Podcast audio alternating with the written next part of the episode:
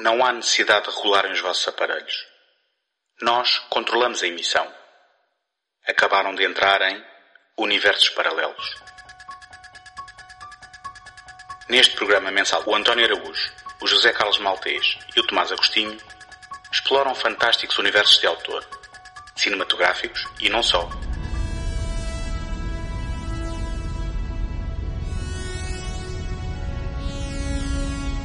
Desde mundos distantes em planetas desconhecidos até às áridas planícies do faroeste, não haverá pedra por virar numa busca contínua pela centelha de criatividade que alimenta a nossa imaginação. Relaxem e desfrutem.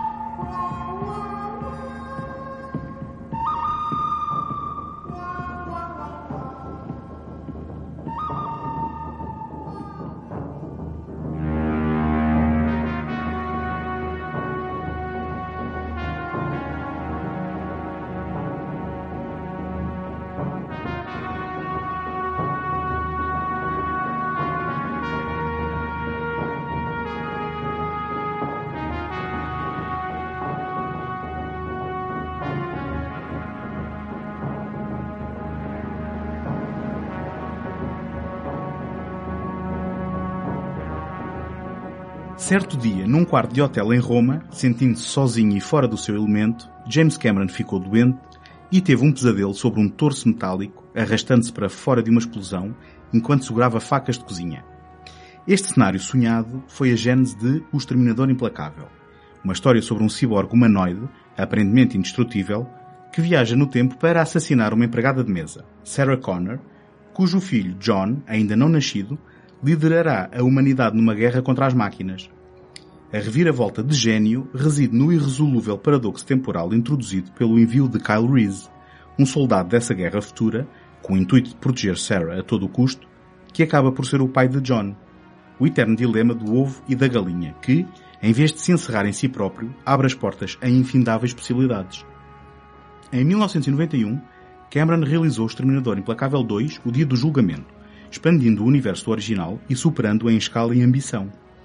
Menos enraizado no género de terror e mais preocupado com temáticas de livre-arbítrio e predestinação, é, no entanto, um complemento perfeito ao filme anterior, com o qual forma um díptico de perfeita mitologia de ficção científica. Mas quis o destino que a história não acabasse aqui e, entre 2013 e 2017, fomos presenteados com mais uma série televisiva e quatro sequelas que, alimentadas pelas possibilidades abertas pelo conceito de viagem no tempo e pelos resultados de bilheteira abaixo das expectativas, escreveram e reescreveram o rumo da série, trilhando um sortido de realidades alternativas, tanto fora como dentro do ecrã. Muitos gostariam de viajar no tempo e impedir que mais sequelas houvessem depois de T2. Infelizmente não podemos mudar o passado. Apenas refletir sobre ele e esperar o melhor daqui em diante. Mas o que será que o futuro nos reserva? Bem-vindos a mais um episódio do Universo Paralelos. Como já devem ter percebido, o tema é a saga do Exterminador Implacável. E, como sempre, tenho aqui comigo o José Carlos Maltês. Olá, José. Olá, António. E o Tomás Agostinho. Olá, Tomás. Olá, António. Então, quem quer ser o primeiro a contar-nos a sua experiência pessoal com este universo do James Cameron? Bem, posso ser eu. Só, só fazer aqui uma crítica ao que acabaste de dizer. Não podemos voltar atrás no tempo. Ah, olha que podemos. Ah, bom, por aquilo que o Terminator nos ensina, podemos, não é? Podemos. E muitas podemos. vezes. E nós aqui neste podcast só às vezes que temos que regravar e regravar. Bom, mas isso é segredo. Adiante. Então, eh, a minha, a minha história é muito simples. Eu lembro-me de, a, a dada altura, eu, eu ir eh, às festas da, da, da cidade da minha família, que fica no Alentejo, em Montemor Novo, e hum, há aquelas festas que há no verão em todos os lugares do país. E, e, por alguma razão naquele ano, aliás, durante dois ou três anos, uh, o clube de vídeo local, porque estávamos na, no auge dos clubes de vídeo, instalava lá uma, uma barraquinha e passava filmes uns atrás dos outros. E então o que é que faz uma pessoa quando vai para uma feira popular? vai ver cinema, como é óbvio. E então era o que eu fazia, fechava-me lá na sala, na, na, sala de cinema e ia ver uns, na sala não, na, na barraca, e via uns filmes uh, uns atrás dos outros. E entre os filmes que eu me lembro de ter visto, esteve este Terminator. Eu sentei-me a ver aquilo e fiquei boquiaberto porque nunca tinha visto nada assim. Uh, se calhar nessa altura nunca tinha visto assim muito cinema, mas, mas pronto, não tinha visto nada assim e fiquei muito fascinado com aquilo. Fiquei fascinado, por um lado, porque como jovem, o cinema de ação com muito músculo e muito, muito tiro dá, dá, atrai sempre, não é? E, por outro lado, porque quando se chega à parte final e se percebe as consequências que vêm daquela ideia da viagem no tempo, o voltar atrás, o reescrever o futuro, entrar em ciclos que são fechados ou abertos e, e tudo aquilo que depois o filme encerra, eu acho que saí dali boquiaberto e, e disse para mim próprio daqui para a frente não quero fazer mais nada da vida do que pensar e desenhar e fazer viagens no tempo. Não há nada mais belo. E, isso foi um pouco, um pouco a, aquilo que me fascinou e que me tirou para a série e fez logo ficar à espera do segundo. Ou, ou se calhar o segundo até já tinha saído, porque os clubes de vídeo não passavam exatamente os filmes que, que, que estavam na, na BR esse mês. Um, e, e, pronto, e daí também apercebi mais do fenómeno Schwarzenegger, que, que é, é indissociável de tudo isto, não é? Terminator, por melhor que a escrita fosse e por mais inovadores que os filmes fossem, em termos de ação e efeitos especiais, uh, não seriam o que são se não tivéssemos a presença de Schwarzenegger que passou de repente de mais um daquele, daqueles montes de músculos que estavam a despontar no, no cinema dos anos 80 para algo mais, alguém que conseguia de cara fechada ter humor e, e criar todo um mito à volta de de, de, determinadas frases, de determinadas poses que se tornaram ícones que toda a gente conhece, o famoso I'll be back, os óculos escuros, etc. E pronto, para mim tudo isso foi um, um, um, um pacote completo que me fez apaixonar pela série. Tomás. Um, pá, a minha experiência não foi nada dessa. Não uh, estavas lá em Montemor Novo na feira? Não, não, não. É, foi uma boa feira. Eu não sei, eu só vi os filmes. Um, não, eu, eu, eu, tive uma experiência completamente oposta. Porque eu, quando vi o, o primeiro filme do Exterminador Implacável, já conhecia várias das, das famosas catchphrases, não é? I'll be back, Hasta la vista baby. E o primeiro filme que eu vi foi no cinema e hum, foi o A Salvação. O que foi tudo menos uma salvação para mim e possivelmente para o filme. Uh, primeiro porque o I'll Be Back é dito pelo John Connor e eu tinha a certeza absoluta que era o Schwarzenegger que dizia porque era assim que eu pensava que era e fiquei um bocadinho logo desiludido. Então, mas não é? Onde está o Schwarzenegger sequer? Ok, parece lá uma versão muito esquisita dele próprio. Fiquei incrivelmente desiludido com o filme e queria logo uma péssima imagem da saga e só passado para aí sete anos é que te disse, não, ok, vou dar uma oportunidade, vou ver os primeiros filmes. Um, na altura em que tinha visto o The Abyss, do Cameron, e pensei, ok, o Cameron não é só Avatar Titanic, e portanto dei uma oportunidade e fui ver o, o primeiro Exterminador Implacável, mudei completamente a minha opinião para com o filme e possivelmente para com a saga, porque o primeiro filme de facto está, é um filme que eu gostei bastante. É um filme muito simples, é um filme de ação, não exige muito de nós, não exige muito de si próprio, e é um filme divertido. E depois, a partir desse, fui ver o segundo. O segundo já tem uma, um outro nível, outras camadas, que eu também gostei bastante. E depois, pronto, uh, existem os outros.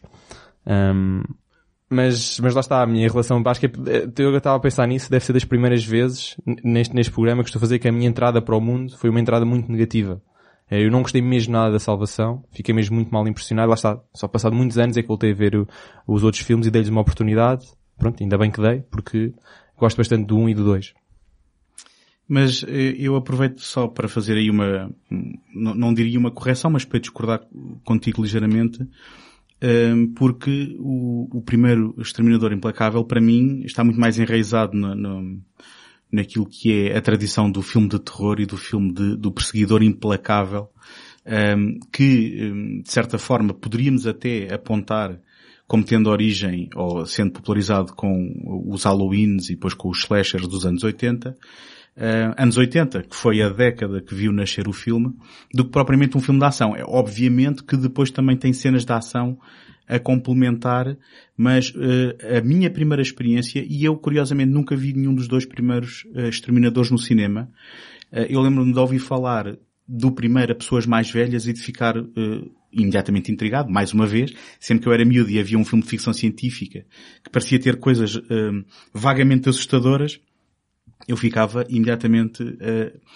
com vontade de ver, apesar de receoso de o ver.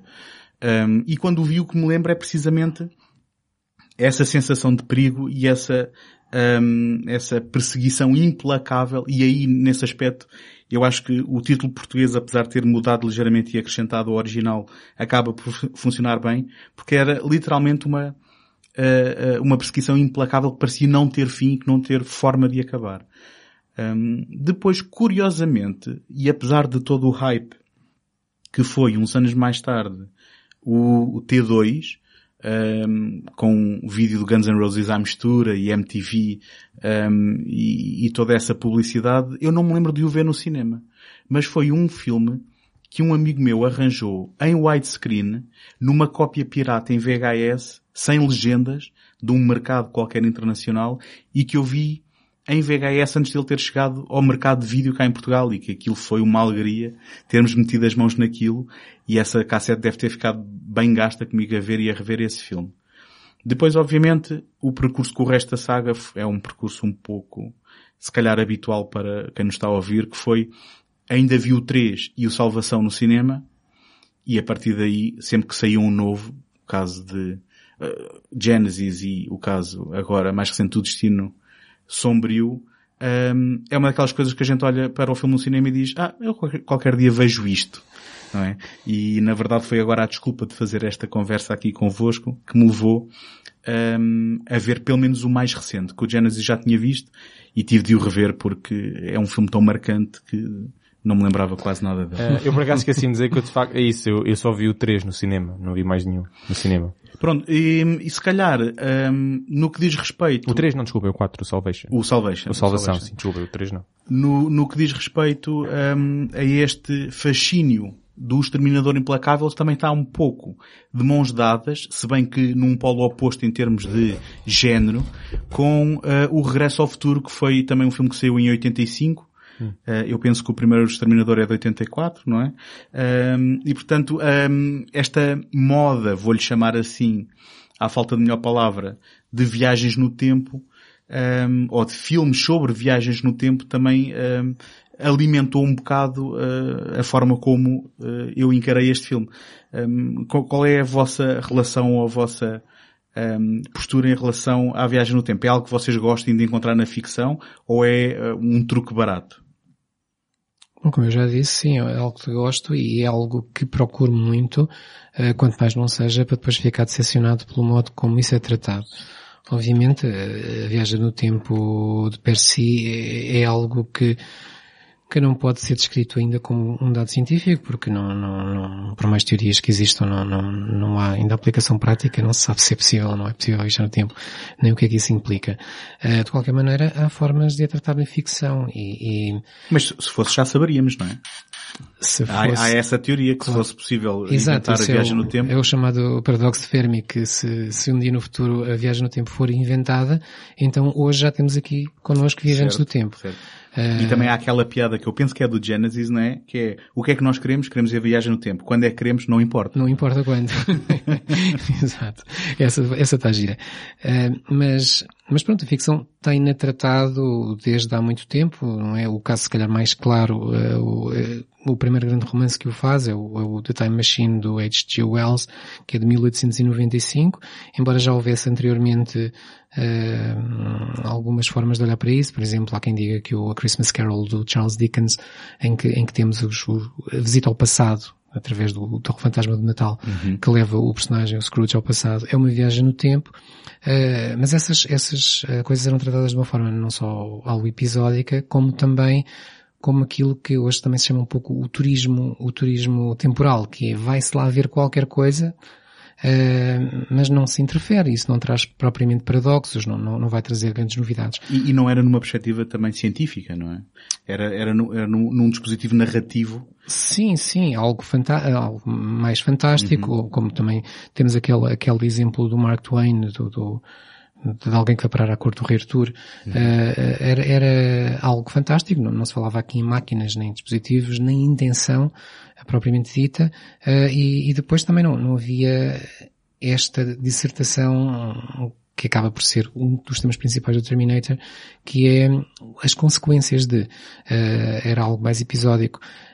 e, hum, era usado, como eu disse, ou, ou, era e continua a ser, esse tipo de histórias continua a existir para a comédia, às vezes contos moralistas, uh, e, e, essa tal curiosidade de turismo temporal em que se vai ver como é que, se afinal havia dinossauros ou não havia dinossauros, o que é que os matou e uhum. como é que o Império Romano caiu, etc.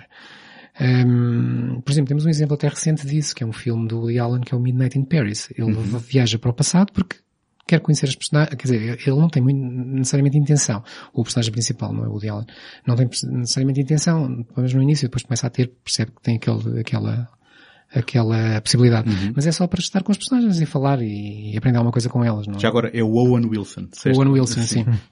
o personagem já não lembrava, eu estava a tentar lembrar, tentar lembrar do nome do personagem, mas não, não isso já é muito. Isso já é muito. Uh, depois há um, há um, livro, há um livro que acho que é muito importante referir aqui, que do, do Robert Heinlein, que é o de 1941, By, It, By His Bootstraps, um, ehm, que tem, esse sim disserta bastante sobre viagem no tempo e tem aqui algo que eu, que eu queria referir porque que é um conceito importante, que é o conceito de bootstrap, que a primeira vez que foi usado, não sei exatamente qual é o, qual é o, o contexto não tem nada a ver com viagens no tempo, mas é a ideia de que alguém, numa piada científica, diz como é que tu viajas até à Lua ou como é que viajas para o espaço e a resposta é, é muito fácil. Eu pego pelas presilhas das minhas botas, puxo-as para cima e ao puxá-las para cima e levo-me. Uhum. Pronto, é aquela ideia de que nós retroalimentamos a nossa própria locomoção. Uh, e isto do bootstrap, uh, o efeito bootstrap é usado em várias coisas na ciência e aqui uh, foi usado pelo Heinlein e depois ficou para aquele tipo de efeito em que é a ação do próprio personagem que, que ao viajar no tempo vem motivar o facto de, de, de eu ter de ter viajado, ou seja, é, é, há aqui um, um loop retroativo. No caso do, do, livro, ele é levado, salvo erro, é levado para o futuro para desenvolver a máquina do tempo que, que, no final da história nós percebemos que é a máquina que o tinha levado para o futuro, uhum. inicialmente. Portanto, é este loop fechado.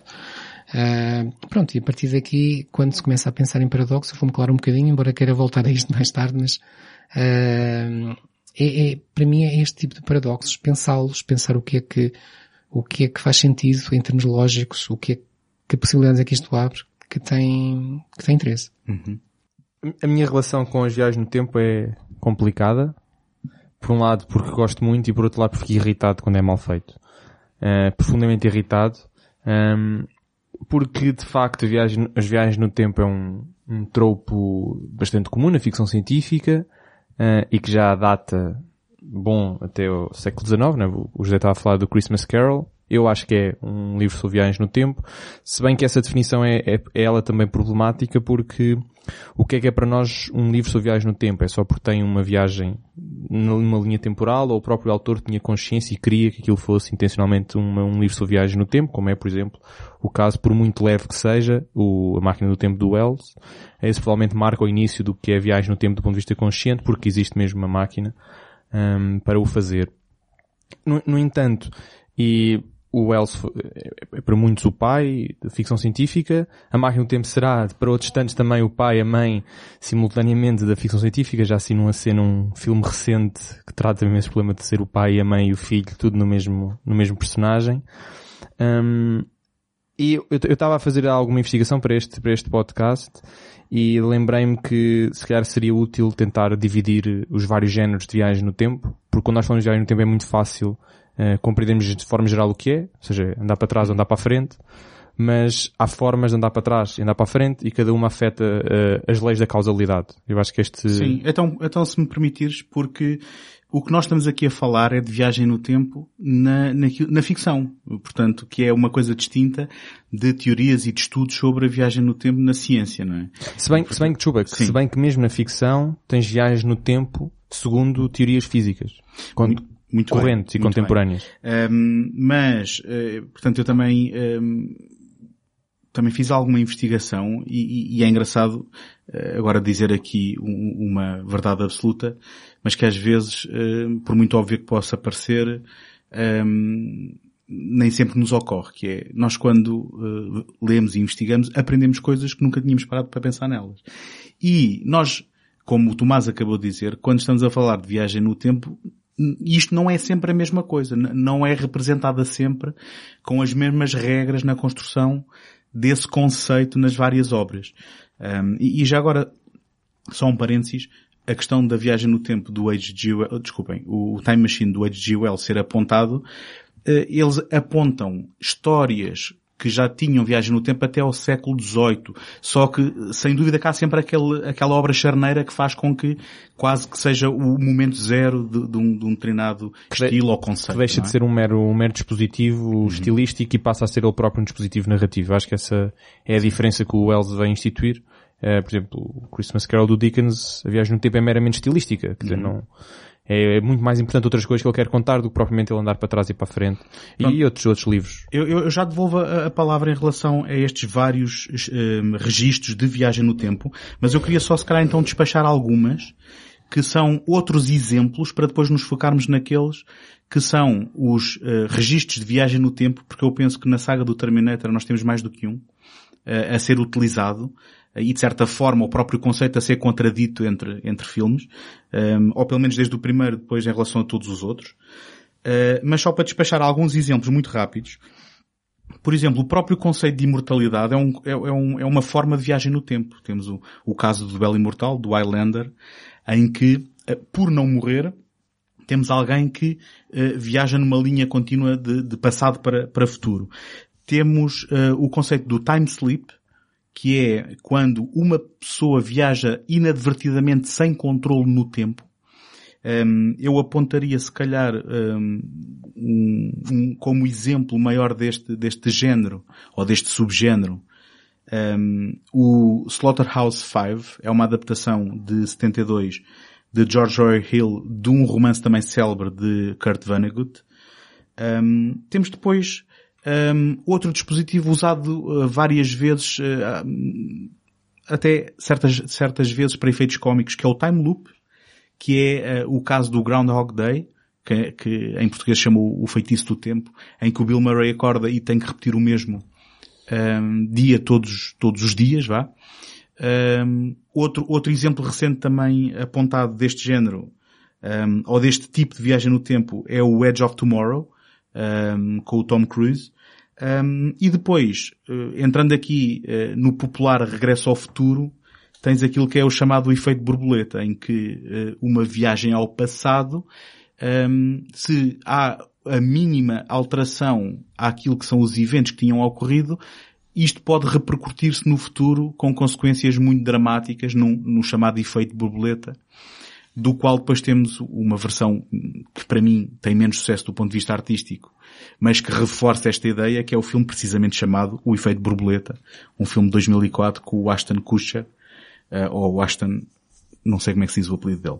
Um, E, e o próprio Regresso ao Futuro, no fundo, também vive muito isso. Sim, sim, sim. E, o- e o próprio Regresso ao Futuro, ou toda a saga do Regresso ao Futuro, se bem que, hum, a meio do Regresso ao Futuro 2, nós depois temos uma lição sobre ah, realidades alternativas, o que significa que eu penso que o Regresso ao Futuro não é totalmente consistente na sua abordagem. Sim, estava a falar do primeiro. Ah, a viagem no primeiro, tempo, O primeiro onde isso é, é claro. Que, que o- exemplo mais clássico é aquela da, da mão dele a desaparecer e a desaparecer da fotografia como uma representação eh, pouco verosímil, mas eh, possível daquilo que seria o efeito borboleta das E- alterações. E de outra coisa neste caso, que é o chamado Grandfather Paradox, o, paradoxo do, do, do avô, que não, não tem necessariamente que ter avós à mistura, que é quando alguém, ao mudar o passado, muda algo que lhe diz respeito a si próprio, no caso do Back to Certo. the Future. Mas isso é o paradoxo que nos leva, então, aos loops causais do próprio Terminator 1, não é? E aí, se calhar, eu, eh, porque roubei a palavra ao Tomás, devolvi-lhe aqui para ele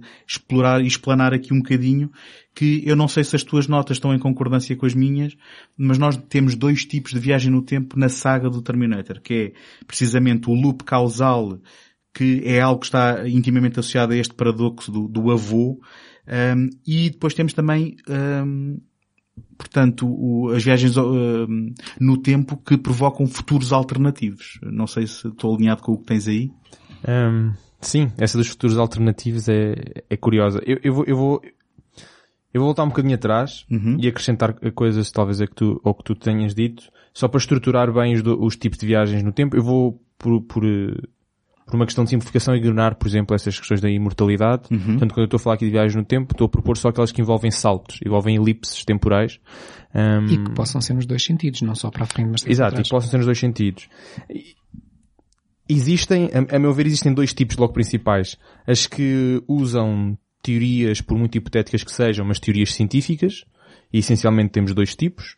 Aquelas que se aproveitam de naves capazes de andar perto da velocidade da luz, o que causa uma dilatação, contração do, do, do, espaço temporal e leva a que as pessoas que estão na própria nave tenham uma percepção do tempo diferente daquelas que têm que ficar no planeta Terra e, por exemplo, enquanto na nave passam meses, na Terra podem passar eh, centenas de anos. Ou seja, essas são as mais uh, verosímeis do ponto de vista científico, Exato. mas as menos engraçadas, não é? As menos Não sei se são as menos- divertidas. Sim, não sei se são engraçadas, Mas, mas, essas, mas essas são sempre para o futuro. Nunca sempre para o futuro, exatamente. É o caso do Interstellar, não é? Quando eles vão àquele planeta de, Hum, O de- caso Interstellar, me- ma- mais ou menos, é eu já- vou explicar o caso Interstellar, que eu acho que não é bem este. Eu- é- e são, no entanto, três, dois livros, o Ender's Game, e o Ender's Game do, do Orson Scott Card, que teve a adaptação para, para filme. Sim. Eu já não lembro muito bem do filme, já não Com sei se, Ford. sim, já não lembro se o filme utiliza de facto este mecanismo ou se, ou se aldraba isto. Eu não mas- me lembro, sinceramente. Mas o livro, o livro sim utiliza isto. Aproveita o facto de as naves deslocarem-se perto da velocidade da luz para provocar diferenças de idade entre parentes, por exemplo,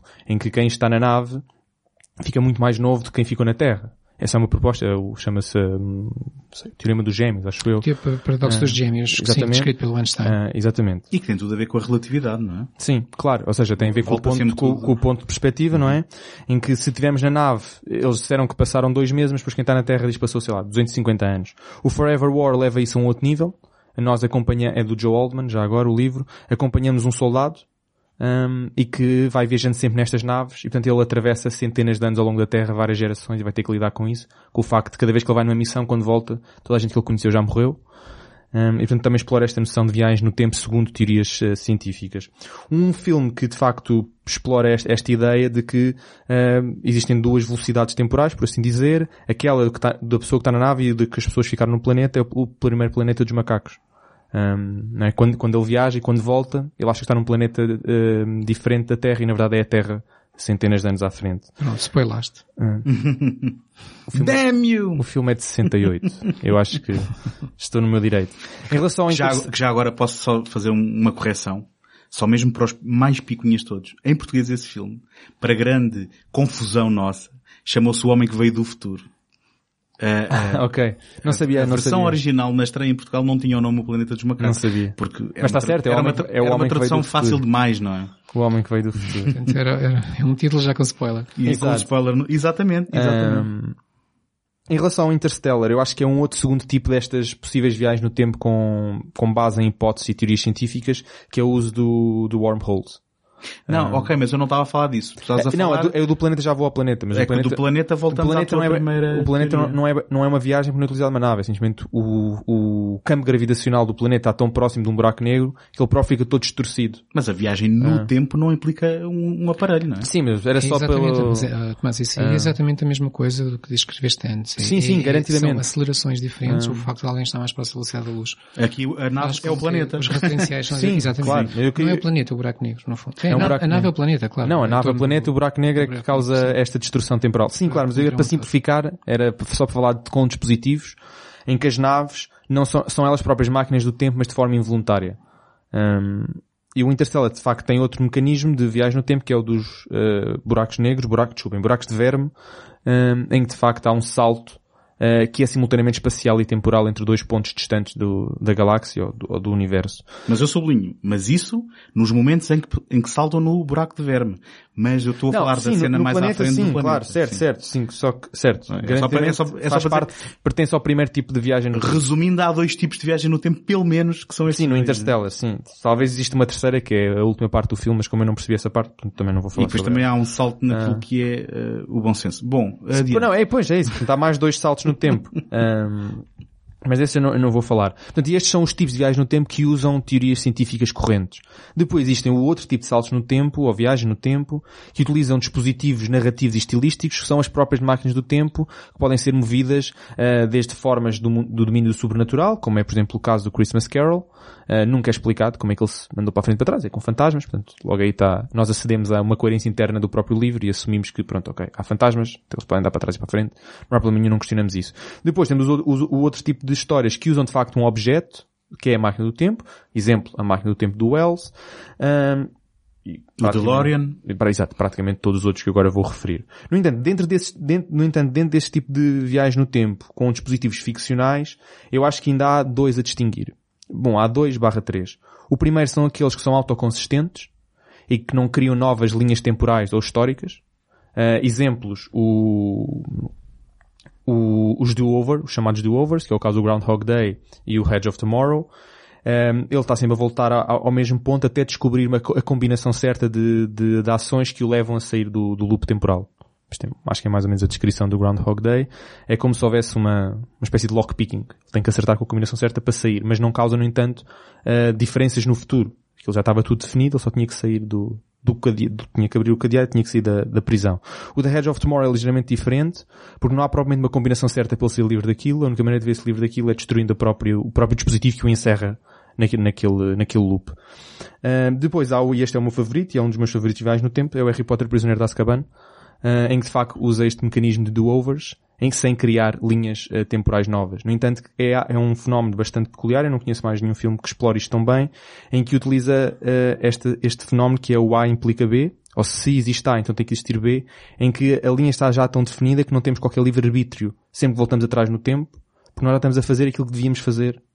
Um, e é, é patente no, no, no, no filme, Prisioneiro de Isso é, quase, isso é quase uma mistura de time loop com predestinação. Exatamente. De que tu não podes mudar o Exatamente. futuro. Tanto Sim, que mas no... os time loops, pelo menos da, maneira como o Tomás o está a descrever, são, para mim, um caso particular desse, dessa viagem no tempo, com um ciclo fechado, com predestinação. Sim, por isso é que eu disse que era os do-overs. Está tá, tá Eh, fechado. A única diferença o, é que o Harry Potter ele continua. Não, loops são, não, não está são encerrado em si mesmo. São repetitivos. Mas escuta, eu por acaso ainda assim, eu acho que eles são diferentes.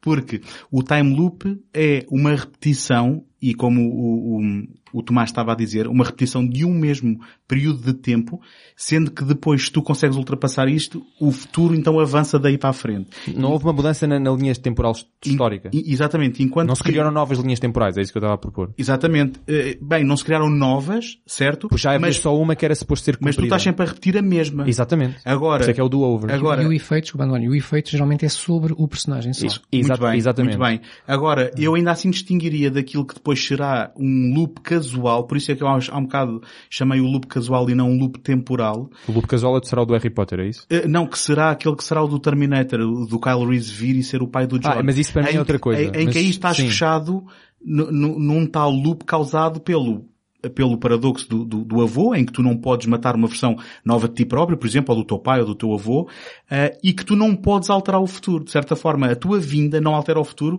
antes pelo contrário até é aquela que vai influenciar o futuro de onde tu vieste.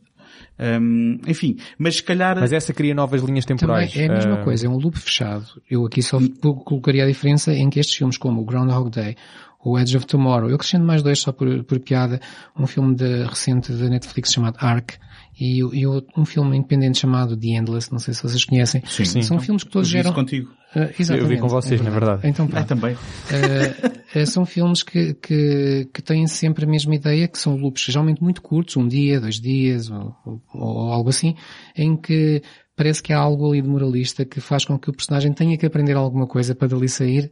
Não há uma máquina que ele o leve, não há propriamente uma explicação porque é que ele dali sai e depois sai. E realmente isto não tem consequências para o futuro, só tem consequências para o personagem. E eu estava a dizer que para mim isto é apenas uma, um caso particular desses tais loops causais, esses sim, com efeito narrativo Sim, estás a dizer mais- que mais- um time loop é um loop causal, um loop causal não é obrigatoriamente um time loop. Exatamente. Porque Certo. nesse loop causal nós É uma estamos, a pensar, especialização. estamos a pensar só num, num evento, Hum. algo que aconteceu e nós continuamos a nossa narrativa. Sim, e, e, E sal- sal- eu salientar queria... só, acho que nós temos que dizer aqui de uma coisa, Não desculpa. personagens presos. Que é, eh, sempre, ne- nestes chamados lo- loops, nestes time loops, ehm, que são loops causa, cau- causais especiais, sempre que o personagem volta ao início, ele lembra-se das coisas. Então há um acumular também de memória. Não há um reset completo. Certo. Portanto, esta repetição inclui, por Exatamente, exemplo, no personagem do Groundhog Day, do Edge of Tomorrow, eles lembram-se que estão a repetir o dia e adquirem novos conhecimentos que os permitem sair da situação em que se encontram. Mas eu só para discordar mais uma vez ali de uma coisa que eu penso que o Tomás estava a dizer, o Kyle Reese vir ao passado não causou outro, outro futuro.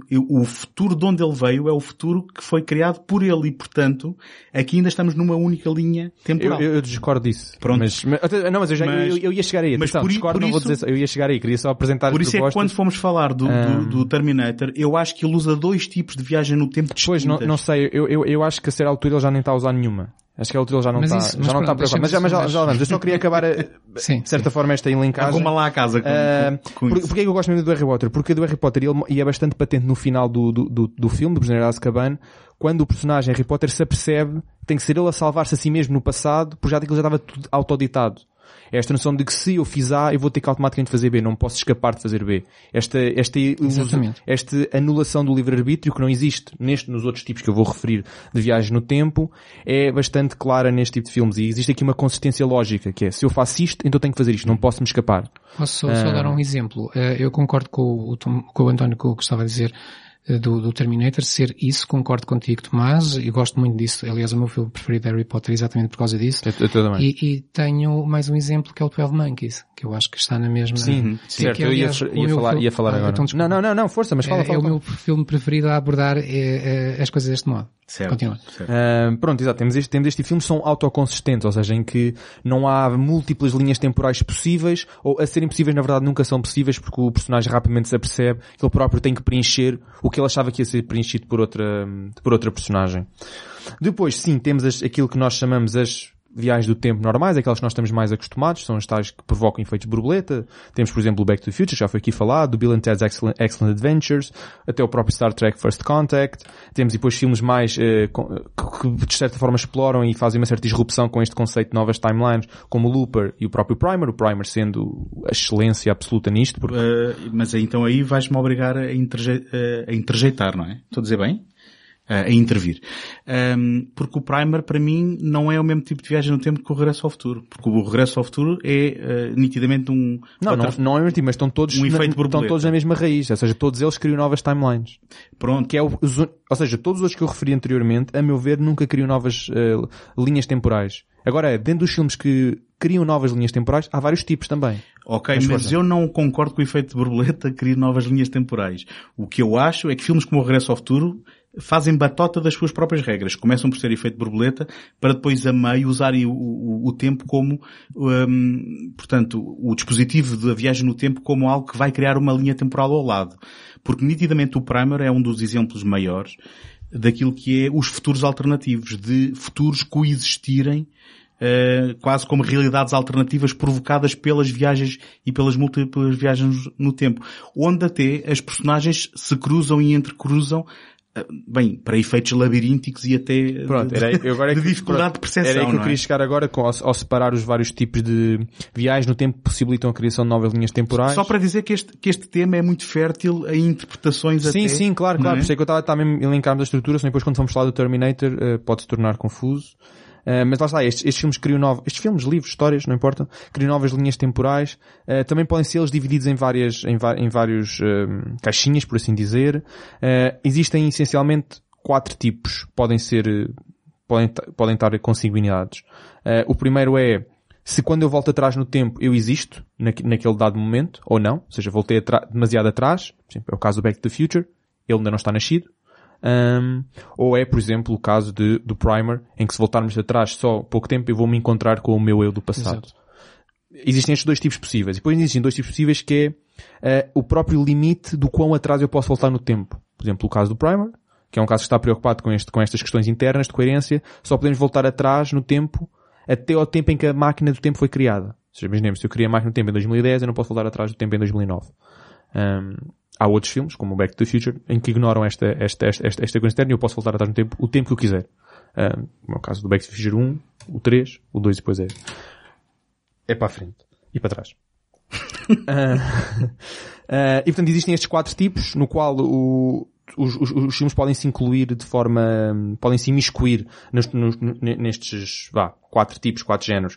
O Looper é um filme também ele particular, porque explora esta noção do que é que aconteceria se eu conhecesse o meu eu do passado ou eu do passado conhecer o eu do futuro. Pois isto, isto tudo torna-se confuso, porque é é o- que é que é o passado o futuro. Na verdade, se calhar vai saber que o presente é a coisa que importa. né? A partir disso é tudo relativo. Ah, o Primer também é o único que tem viagens do tempo dentro das viagens do tempo. Portanto, nós, nós voltamos atrás, depois criamos uma nova, uma nova linha temporal, depois eu faço uma viagem do tempo dentro dessa linha temporal, crio uma nova linha temporal, faço uma viagem do tempo, por aí fora. Ah, portanto, eu acho que é o único, acho que é um bom exemplo de... Só mandando uma acha, um filme espanhol, devem conhecer, Los Cronocrímenes, do narro que, que lida muito com isso, o conhecer-se a si próprio, ou tentar evitar encontrar-se a si próprio e não perturbar as linhas de viagens dentro de viagens. Por acaso E- nunca vi, mas eh, É- tenho, Eu- tenho eu- bem eu- referenciado. sim, é? eu, gosto, Eu gosto sim, muito. gosto muito, gosto muito também. Também, pronto, é um a par do Primer, são aqueles que levam esta noção de Mas viagem no mais tempo. fácil de ver do que o Primer. Pois, o, Sim. o, o- o Primer eh, é relativamente complexo e, e- e até um bocado frustrante. Não é relativamente, é muito é complexo. Muito, é muito complexo Depois temos- e relativamente frustrante. E Pronto, depois então temos o exemplo mais recente e, e, e esse eu acho que as viagens no tempo é um, é um bocadinho um- de forma aleatória, na medida em que está muito mais preocupado com a viagem no tempo enquanto recurso estilístico, propriamente recurso narrativo, na medida em que é intencional, do ponto de vista estrutural da narrativa, que é o Predestination, um, em que a essa altura nós já não estamos bem a par o que é que está a acontecer, acho que não é suposto, a essa altura ele é pai, mãe de si próprio, é ele próprio, é Pronto.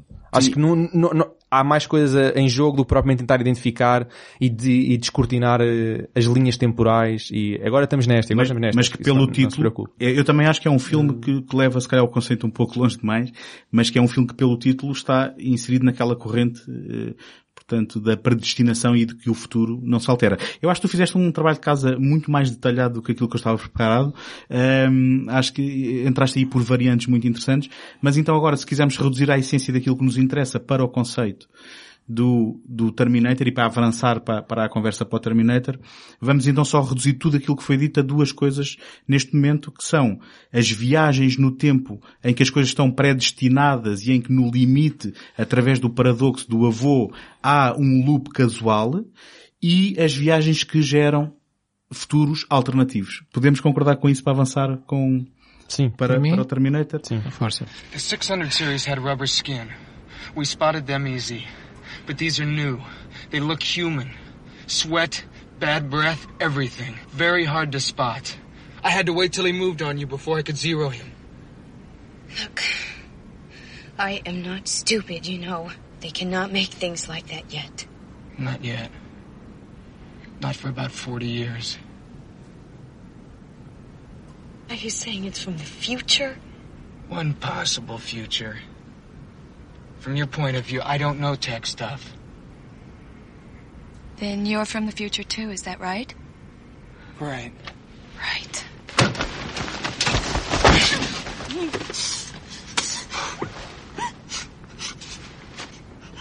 Cyborgs don't feel pain. I do. Don't do that again. Just let me go. Listen and understand that Terminator is out there. It can't be bargained with. It can't be reasoned with. It doesn't feel pity or remorse or fear. And it absolutely will not stop. Ever. Until you are dead.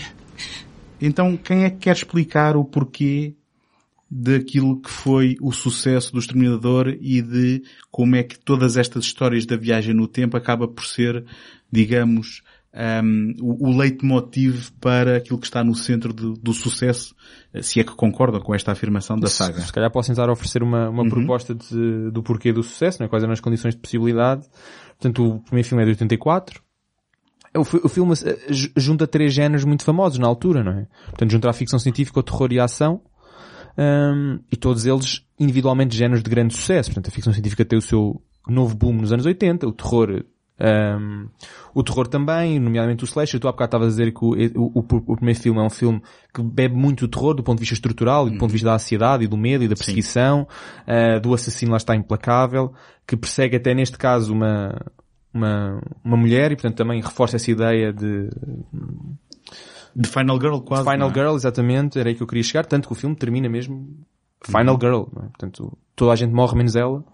Hum, e portanto bebe muito todo o terror. Portanto, obviamente todos os fãs de terror iam gostar desse filme. A ficção científica também estava a ter o, o seu, um novo auge. E, portanto, o filme envolver viagem no tempo, envolver robôs, que era algo que estava a surgir na altura, eh, robôs humanoides, ciborgues, etc. Todos estes conceitos tinham sido explorados já ou apresentados de forma bastante maciça em, em 82 com o Blade Runner. Portanto, é como se fosse o, o, o, o nível seguinte, ou seja, o que é que seria se o Blade Runner fosse um filme de ação em que os, os, os os androides, os replicantes, em vez de serem mais ou menos passivos, fossem hiperviolentos e tivessem dominado o mundo.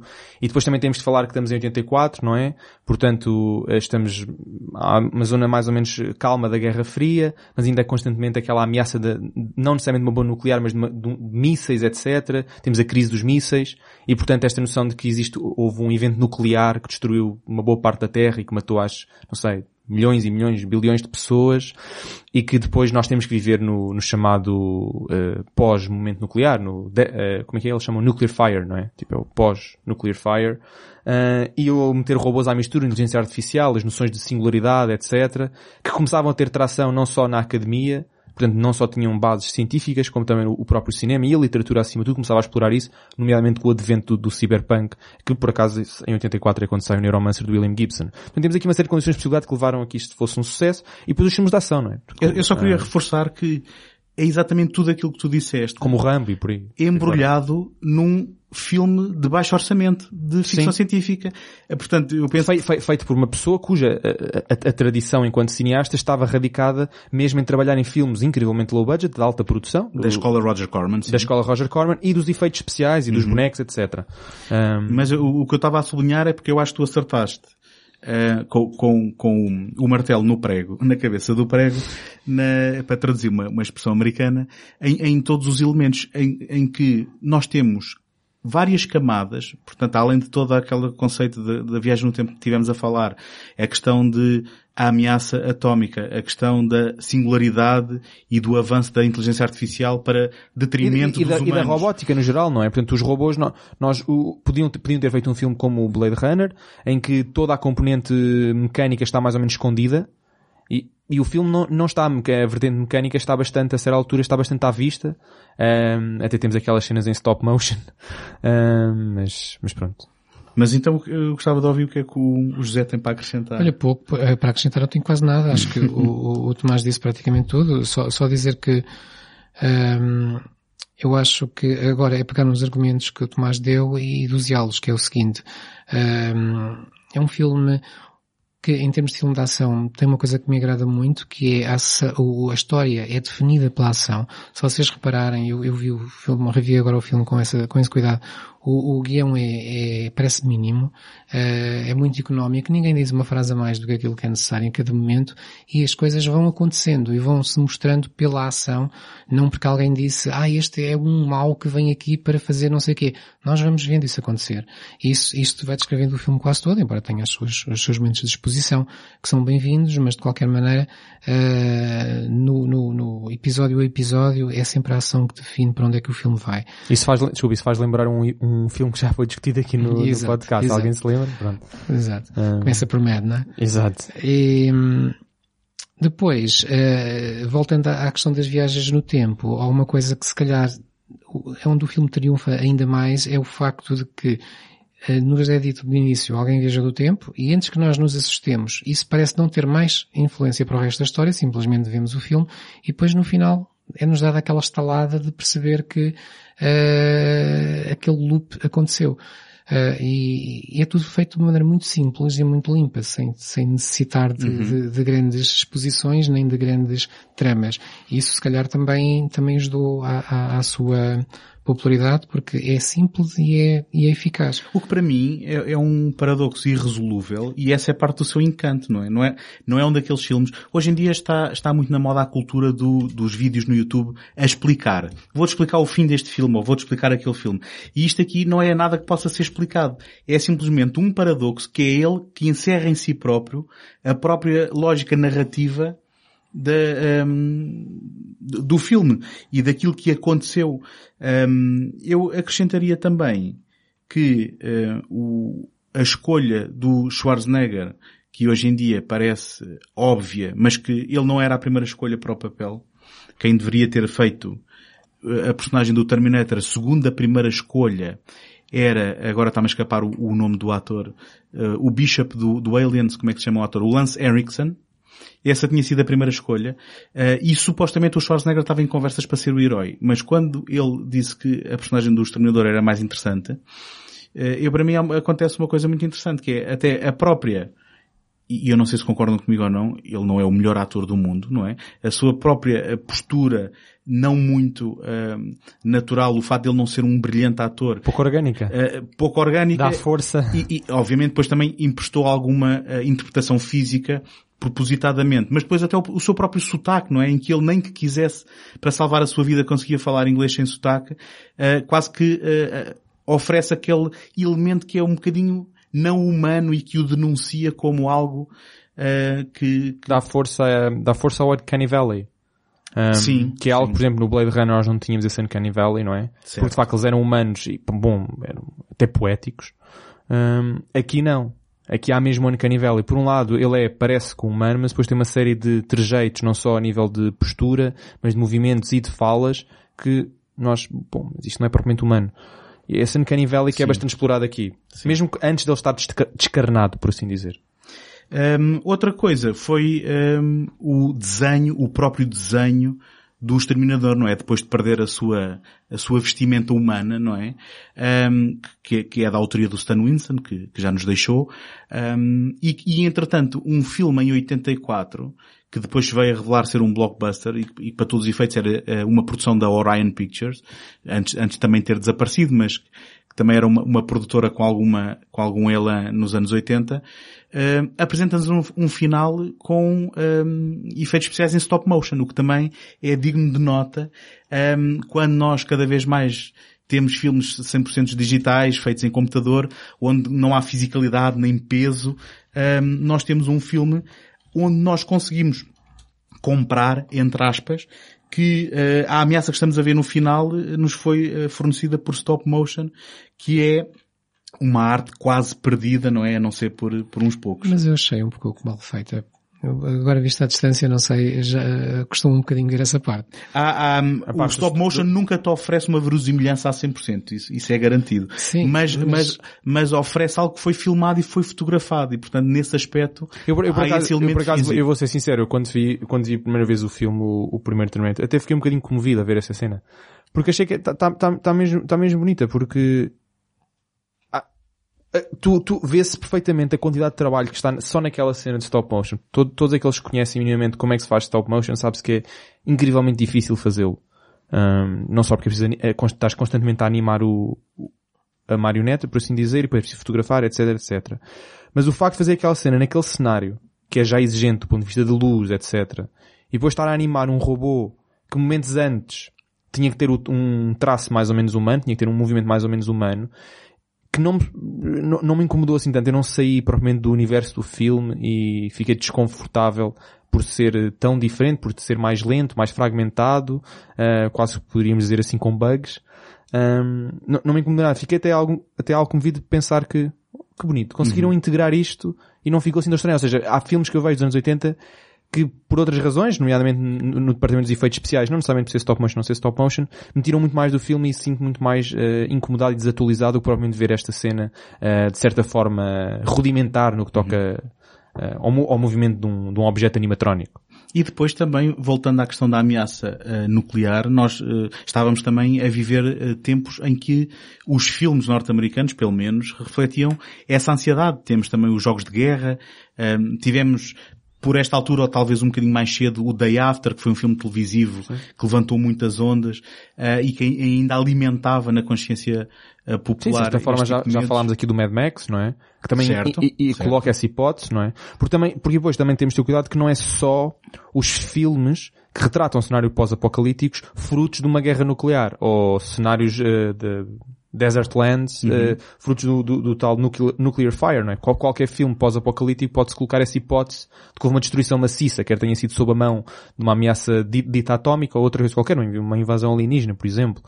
Um, mas, e, e, a década de 80 viveu muito isso, sim, é, o pós-apocalíptico. Mas apesar de um, este tipo de tropos que, que, também víamos noutros filmes, há outros tipos de coisas em que o filme se calhar está um passo à frente dos, dos congêneres que nomeadamente na questão da singularidade e da inteligência artificial, não é? Estamos a falar de um filme que em 84, eh, portanto, toda, toda a consequência ou toda a causa da guerra é provocada por um momento da singularidade tecnológica.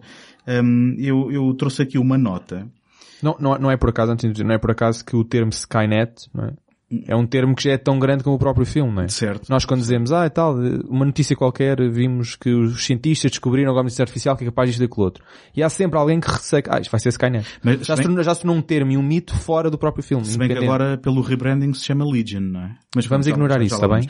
vamos. Ora É bem, Skynet, hum, eu tenho aqui uma nota de que hum, em 2012 o Stuart Armstrong, que é um cientista, apresentou um estudo de previsões de inteligência artificial através do qual se encontrou uma ampla gama de datas previstas para a singularidade tecnológica. Será que convém explicar o que é a singularidade tecnológica? Ah, Sim, já, já lá vamos, Ah, ok, mas ok. deixa-me só, deixa só fazer esta introdução. Tá bem, mas prevê-se que ela possa acontecer entre 2025 e 2070, sendo que, se formos pela média, ficamos ali alguns eh, para o ano 2040. Ora, nós já vamos em 2020, não é?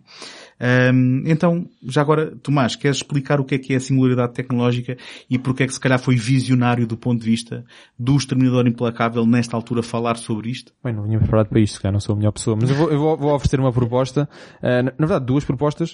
A singularidade é, do ponto de vista conceptual, segundo os cientistas que, cunharam esse termo e que o utilizam, ehm, o momento em que uma inteligência artificial consegue não só ter a inteligência de um humano, mas consegue realizar uma série de operações que serão indistinguíveis da dos humanos. Ou seja, num ponto de vista assim, a Blade Runner seria passar o teste do Voigtkampf.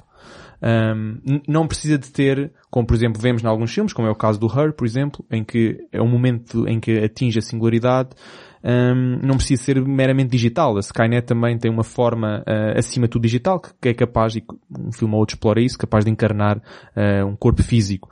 Mas a singularidade pode estar num robô in- singular, ou seja, eh, desligado de uma rede de network, não é? Como é o caso da Skynet, ou pode ser uma rede network mundial e de facto adquire uma série, uma capacidade não só cognitiva igualável à do humano, ou melhor, mas também uma série de outras operações que são distinguíveis, porque quer dizer, é relativo o que é que é uma capacidade cognitiva igual à do humano. Por isso é que eu acho que este termo de singularidade é sempre um termo complicado de definir, porque não há provavelmente um teste, há vários, não é? Há quem diga o, teste Turing, etc mas não há um, um teste que defina corretamente o que é algo artificial ou algo digital que tenha uma capacidade cognitiva igual ao do humano.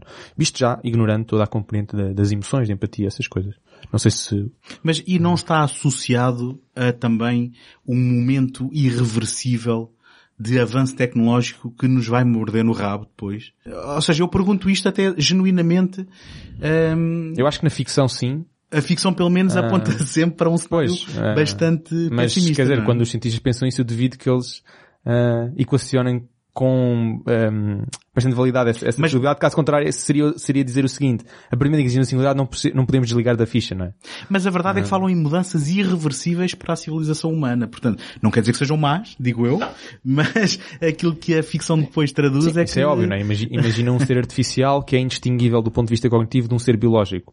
Eu acho que isso próprio já é uma mudança irreversível. Eu, eu confesso que não conheço a definição, mas uh, se calhar estamos a induzir as pessoas em erro quando falamos de inteligências iguais às inteligências humanas, porque aqui não se trata sequer de ser igual ou, ou, ou diferente ou melhor ou pior. Trata-se de atingir um determinado é nível de capacidades capacidades cognitivas. É eu, eu- eu não quero fazer... que, é porque que até hoje são, É que é, são preciso- é preciso ter cuidado quando falar de inteligência artificial, já existe. Isso é uma coisa. Inteligência artificial não tem nada a ver com inteligência humana, é outra coisa. Exato. Eu estou a dizer uma, um ser artificial, digital ou não digital, que tenha capacidades cognitivas iguais aqui- ou melhores que as dos E humanos. voltando, voltando um pouco aqui à, à, saga Terminator, o que está sempre em causa, e, e é dito praticamente em todos os filmes, eh, que o, o, o momento da viragem, que é o momento da guerra total, o- aquilo que nos filmes se chama o Judgment, Judgment Day, o dia do juízo final, é sempre dito também como o dia em que a Skynet toma consciência de si própria, ou seja, onde, onde há uma, uma autoconsciência de, de, de, de algo que já não é só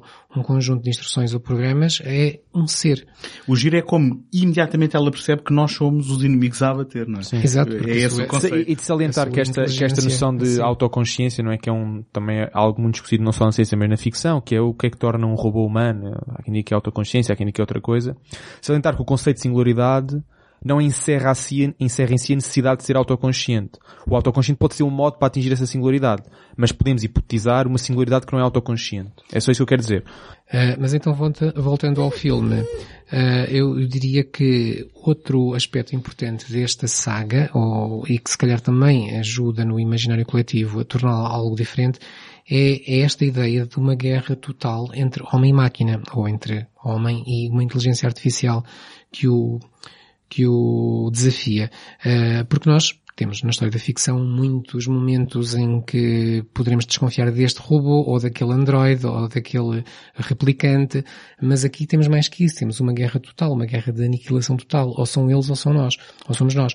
E é algo que eu só vejo paralelo noutra saga também de grande dimensão, o, o único paralelo que eu vejo é no Matrix, em que também temos, neste, nesse caso não, não se trata necessariamente uma aniquilação, mas é uma subjugação total em que uma, um, um dos lados tem que aniquilar ou subjugar completamente o outro. Bom, e... no, no, caso do Matrix não é aniquilar ou subjugar, é, é, é há uma questão utilitária inerente sim, claro, a essa conquista. Que obriga a subjugação. Ah, sim, no, termina, no Exterminador eh, não há questão utilitária. Não Bom, há, a questão utilitária, aniquilação. Mas o que eh, a questão é utilitária que... é uma questão de, de eficiência e optimização, não? ou seja, as máquinas não dependem dos humanos. Dizer é que em ambos os casos temos uma guerra total onde não há, eh, não há meias vitórias, não há, não há, não, hum. não há hum. empates. Tem que haver uma vitória total de um lado contra Correto. o outro. E enquanto um dos lados existir ou tiver autodeterminação, terá sempre, terá que tentar sempre esmagar o outro. Seja, seja qual for o resultado, ou seja qual for a, a sua, a sua necessidade. E, e isto se calhar é muito negro, claro, até porque nós nunca parecemos estar a ganhar em nenhum dos cenários, sendo no Matrix ou sendo no, no, no, no Terminator.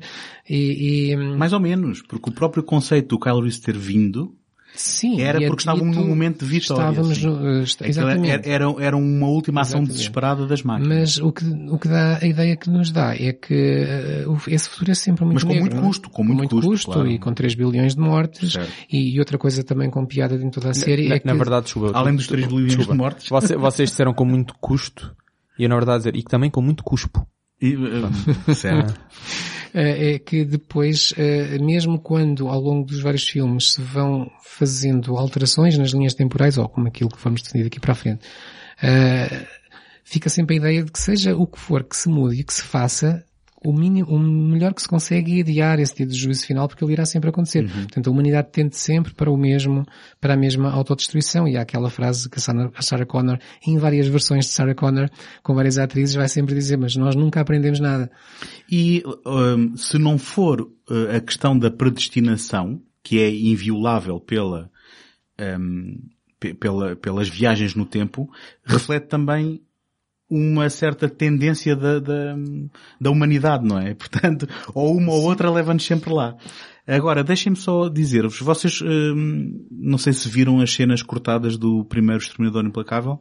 Eu tenho uma edição em, em DVD que oferece algumas cenas cortadas e há uma muito interessante que na prática hum, não é mais do que algo que depois é retomado no segundo filme hum, e que de certa forma estava implícito no final do primeiro, mas que aqui é tornado explícito numa cena que foi cortada, que é a revelação de que aquela fábrica industrial onde acontece o, o digamos, o confronto final e, e, onde o exterminador é, é exterminado. finalmente exterminado, era precisamente as instalações da Skynet. Uh, desculpem. Cyberdyne. Da, da, da Cyberdyne. Cyberdyne. E portanto há mesmo uma revelação com um, um tilt de câmara a revelar um, o placar a dizer Cyberdyne. Se ficava fixe, porque cortaram? Não sei. Eu também quando vi foi a minha reação foi, bom, mas aliás, com o conhecimento que temos do T2 ainda mais, não é? É isso, mas, ou seja... Eu acho que depois fica um bocado implícito, mas isto só para nos trazer aqui à questão do, do, do Exterminador Implacável 2,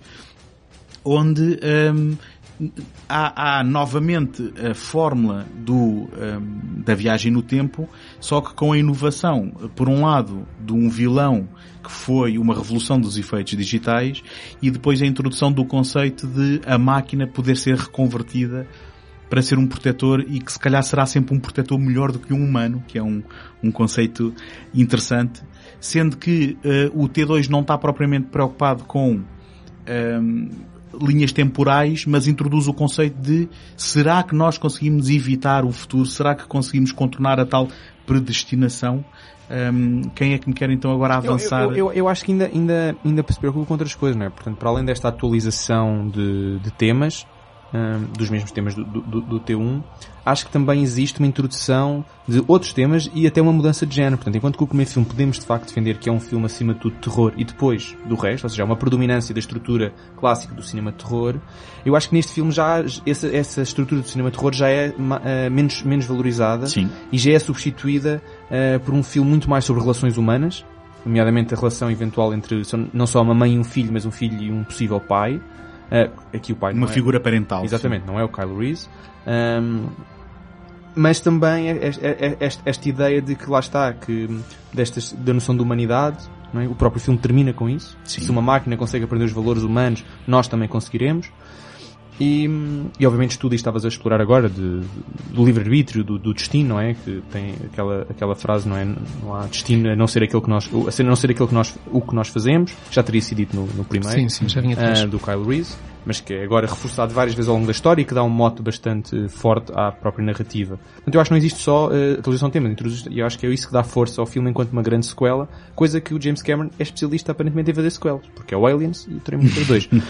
não, não, estou a falar sério, eu acho que são mesmo grandes sequelas, né? e, e vocês sabem Sim, que eu não sou num- fã de sequelas. Atenção, eu estar a dizer isto é porque eu acho mesmo que são grandes Sendo que sequelas. num caso há, um- há uma propriedade alheia a ele e no outro uma, uma sequela a um Sim, filme dele. Mas sim. podia ter corrido mal em qualquer um dos casos. Ou... Mas eu concordo contigo, eu estou a concordar, porque Ah. na prática são ambos filmes que não só têm a coragem de mudar, de certa forma, hum, digamos, o tom do filme anterior, como pega no universo para o expandir e Exatamente, introduzir novas expande, atu- preocupações. atualiza, falo, falo, falo bem, acho eu, e de facto sim, introduz novas coisas sem, sem, sem, sem medo de Sendo estar a que no- mudar o paradigma standard. Eu vou passar, eu vou passar a voz ao, ao José, mas só para acrescentar que, sendo que no caminho, no caso do Exterminador Implacável 2, fazendo um dos maiores filmes de ação de sempre, diria eu. Sim, eu concordo. Eu, por acaso, até gosto mais do Terminator 2 do que do, do primeiro. Não por não gostar do primeiro, mas acho que tudo resultou bem em termos de sequela. Se calhar é, é Eu concordo plenamente. o, o- aquilo que uma sequela sempre deveria ser e raramente é. Até porque hum, brinca um pouco com as nossas expectativas também e a primeira começa logo no facto de nós vermos aparecer o Terminator Schwarzenegger estamos à espera de alguém mau e vemos que afinal ele vai ser o bom da, da fita. Mas pergunto eu, quem é que não sabia a entrada para o filme? Isto é uma pergunta genuína. eu não sabia, eu não sabia, sabia. Não, quando vi não. o filme. Eu acho que já ia com isso estragado, por acaso. Eu não sabia. Eh, hoje é impossível, obviamente. E, hum, e depois, eh, porque, obviamente, levanta a fasquia em termos de efeitos especiais, eh, a personagem do T-1000, prot- protagonizada pelo Robert Patrick, é qualquer coisa que, que nunca mais ninguém esquece. Eh, e, E que não é repetível e, e que, que eles é repetível, tentam. eles bem tentam, mas parece sempre algo requentado e muito mal requentado. Eh, e, e depois a, a- a- tal mudança de tom que introduz um, uma um certo humor. É aqui que, se calhar, o, personagem Schwarzenegger, eu agora me digo mesmo persona- personagem Schwarzenegger, se redefine como um ator que pode eh, ser mais do que um monte de músculos eh, e, e depois eh, vai ramificar noutro tipo de obras, às vezes hum, pela negativa, quando, quando ele tenta fazer filmes desbragadamente de humor, aquilo nem sempre corre bem. Eh, mas pronto, pelo menos abriu-lhe essas portas e ganhou algum dinheiro com isso. Depois porque hum, surgem novas químicas entre os atores e eu acho que a química que existe entre o, o John Connor do Edward Furlong e o, e o personagem eh, T-100 do, ou aliás T-800 do, do Schwarzenegger é qualquer coisa também inesquecível. A própria Sarah Connor se põe a ver aquilo à distância e a dizer, como aliás o Tony já disse aqui, se calhar ele é o melhor pai que o miúdo pode ter e ele não é humano. Ahm, e depois tem, tem esses, essas nuances de olharmos para as máquinas como podendo ter mais humanidade que os humanos, isto é algo que nos lembra mais uma vez a temática do Blade Runner, e, e que é dito neste filme, quando, quando no final o, o Terminator se autossacrifica, uh, o pensamento da Sarah Connor é se um, uma máquina pode ter este nível de responsabilidade e de, uh, sobre o que é a vida humana, se calhar nós, humanos, também ainda temos esperança em tê-la. E, e finalmente, uh, também o facto de este filme mudar aqui um pouco a abordagem, em que se no primeiro tínhamos nitidamente a ideia de que as máquinas destruíram-nos e nós tínhamos que lutar contra elas, aqui fala-se de um modo diferente. Somos nós que nos autodestruímos. E é essa nossa autodestruição que tem que ser combatida. As máquinas já não são o mal da fita, somos nós que somos o mal da fita. E eu, eu gostava de um, complementar tudo o que tu disseste e que eu subscrevo com um, dois pensamentos, que é o primeiro, o conhecimento prévio uh, que a Sarah Connor tem daquilo que será o futuro faz com que, para ela agir no sentido em que ela pensa que será o melhor para se proteger desse futuro, não seja propriamente a melhor mãe do mundo, não é? A relação dela com o John, no princípio não existe porque ela está institucionalizada, mas eles dois, mesmo quando se reencontram, a primeira coisa que ela faz é de um, basicamente berrar com ele porque ele se pôs em perigo e a sua relação nunca é próxima. Ele nunca encontrou o calor que devia encontrar de uma figura maternal. Jesus, you're gonna kill that guy! Of course, I'm a Terminator. Listen to me very carefully, okay? You're not a Terminator anymore, alright? You got that? You just can't go around killing people. Why? What do you mean why? Cause you can't. Why? Because you just can't, okay? Trust me on this. Outro pensamento é que, e, e talvez duplamente inteligente, por um lado, para conseguir uh, um público mais jovem, uh, e por outro lado, para se calhar sublinhar isto que eu vou dizer, quando o John Connor diz ao um, Terminator que ele não pode andar por aqui a matar gente, este uh, filme também se torna de certa forma um, conto de moral, em que o nosso, a nossa humanidade também se calhar depende de nós tomarmos as, as, opções corretas, não é? Não é só porque podemos andar aí a matar incólumes que vamos fazê-lo. E, portanto, não só o filme fica mais limpo do ponto de vista, porque o primeiro é, é eu, eu, vi isto com a minha filha e o primeiro é relativamente violento na forma hum. como há armas a serem usadas e pessoas a serem uh, apanhadas no, até, no fogo cruzado. Até temos cenas de nudez no primeiro filme, não é? Tem, uh, temos, sim, temos uma dizer, cena de nudez. Temos uma cena uh, breve. Mas, mas, a mim preocupa-me mais a violência, para ser Não, não, mas o que eu quero dizer é, e era aí que mesmo queria chegar, desculpa ter interrompido, é que este segundo filme é um filme familiar, muito mais familiar em todos os, em todos os aspectos. Se bem que ainda com algumas coisas sim, violentas, sim, ainda claro, tens, mas, ele, ele mas, ainda foi rated mas, R nos Estados Unidos. Sim, mas, mas tenta-se já salvaguardar uma série de coisas, do ponto de vista ético ou moral, etc. Ainda, tem, ainda tens... já não há nudez, por exemplo. Mas cada vez que o, que o T-1000, uh, digamos, se transforma em objetos pontiagudos, tu tens alguma violência sim, que, sim. que, ainda não, assim... Não, não, não, não estou a retirar isso, mas acho que é um filme, até pelos próprios temas, não é? Não só do ponto de vista gráfico, Uhum. mas pelos próprios temas acho que é um filme que está muito mais preocupado, não só por um lado com a família, mas é, é mais PG do, do, do, do que o primeiro. Mas Agora- desculpa ter interrompido. Não, não, não, eu, eu tinha concluído o, o raciocínio. Uh, queria só um, também pegar naquilo que o José disse de uh, um, o exterminador se ter sacrificado depois de cumprida a sua missão. É porque o risco uh, que ele corria era ter ficado na Terra e ter aberto um negócio de reposteiros, não é? Portanto...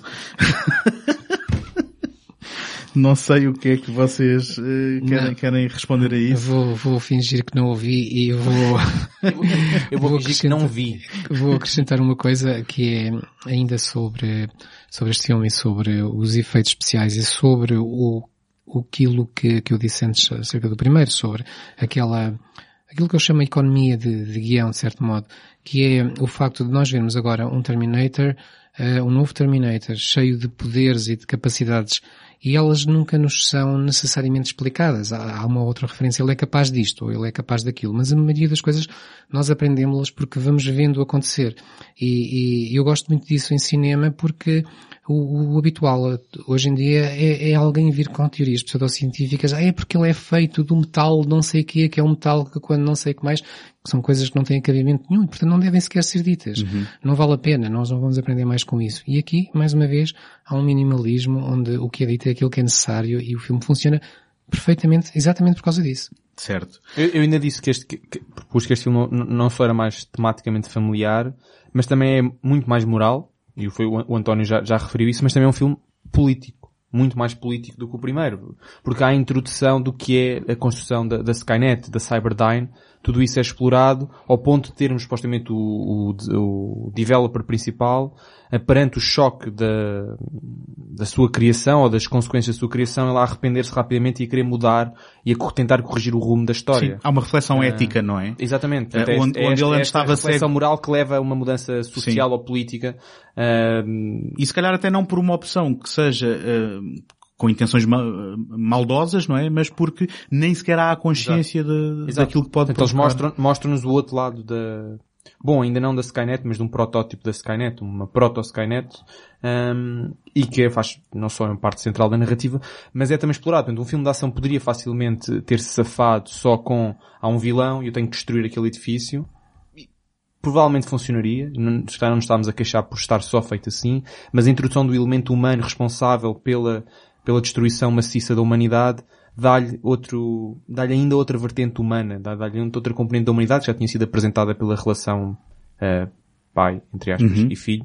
Um, mais uma coisa que eu gostei bastante nesse filme. Já não é só também um filme de ação. Eu ao revê-lo agora só tenho uma queixa que passa pela interpretação do Edward Furlong que eh, para mim eh, eu nunca me queixei no passado, mas ao vê-lo neste momento houve ali qualquer coisa no seu tom de voz quando quando atingia uns uns picos mais elevados que eh, me- tiravam um bocado. Eu, eu não, não sei a 100% se o Edward Furlong é um grande ator e se calhar o resto da carreira dele também denunciou um bocado isso. Olha, a mim chateou mais a interpretação de John Connor do filme seguinte, do Nick Stahl. Oh, pronto, eh, acredito Até, que sim. e até te digo mais, eu queria vê-lo mais como o Edward, o Edward Furlong, alguém com algum sentido de humor, que ele está completamente ausente. Bom, certo, bom, mas já, Sim, já é lá claro. chegamos. Deixa-me só, deixa-me só, vista, baby. antes de ir aos futuros paralelos, deixa-me só eh, rematar aqui a questão de- do impacto cultural destes filmes. Vocês já referenciaram as frases famosas. eh, Pois, é, I'll que de é que de facto as one-liners mais famosas Sim.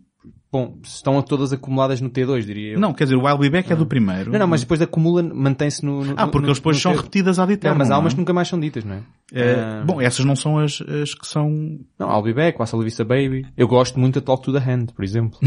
Ah, Mas deixa-me dizer-vos que quando eu, nos meus tempos... de- Áureos. de- Ah, desculpa. Eh, Não, os, os tempos de frequentar eh, em, clubes de vídeo, havia uma secção eh, num, num recanto que tinha eh, um filme que se chamava eh, The Penetrator.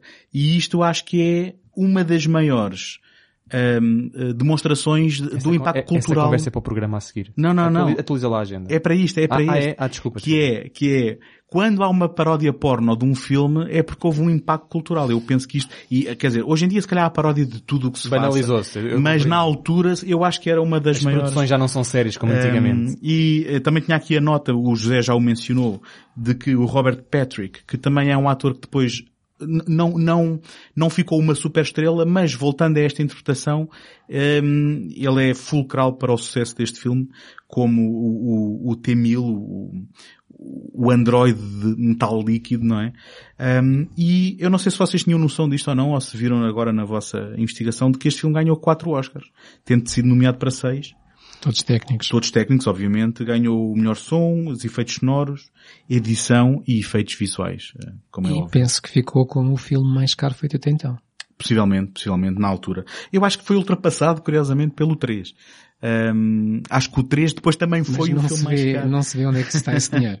Mas então, só, só para terminar, houve também eh, uma, nos estúdios da Universal em Flórida, e eu penso que ainda hoje, se forem lá podem ver, uma experiência T2 que reuniu James Cameron, eh, Schwarzenegger e alguns dos, dos outros atores, que é uma experiência 3D em que hum, tu tens atores ao vivo a interagirem com umas filmagens prévias em 3D e há uma atração, digamos assim, de, de feira popular. Não mudou bem com o 3D.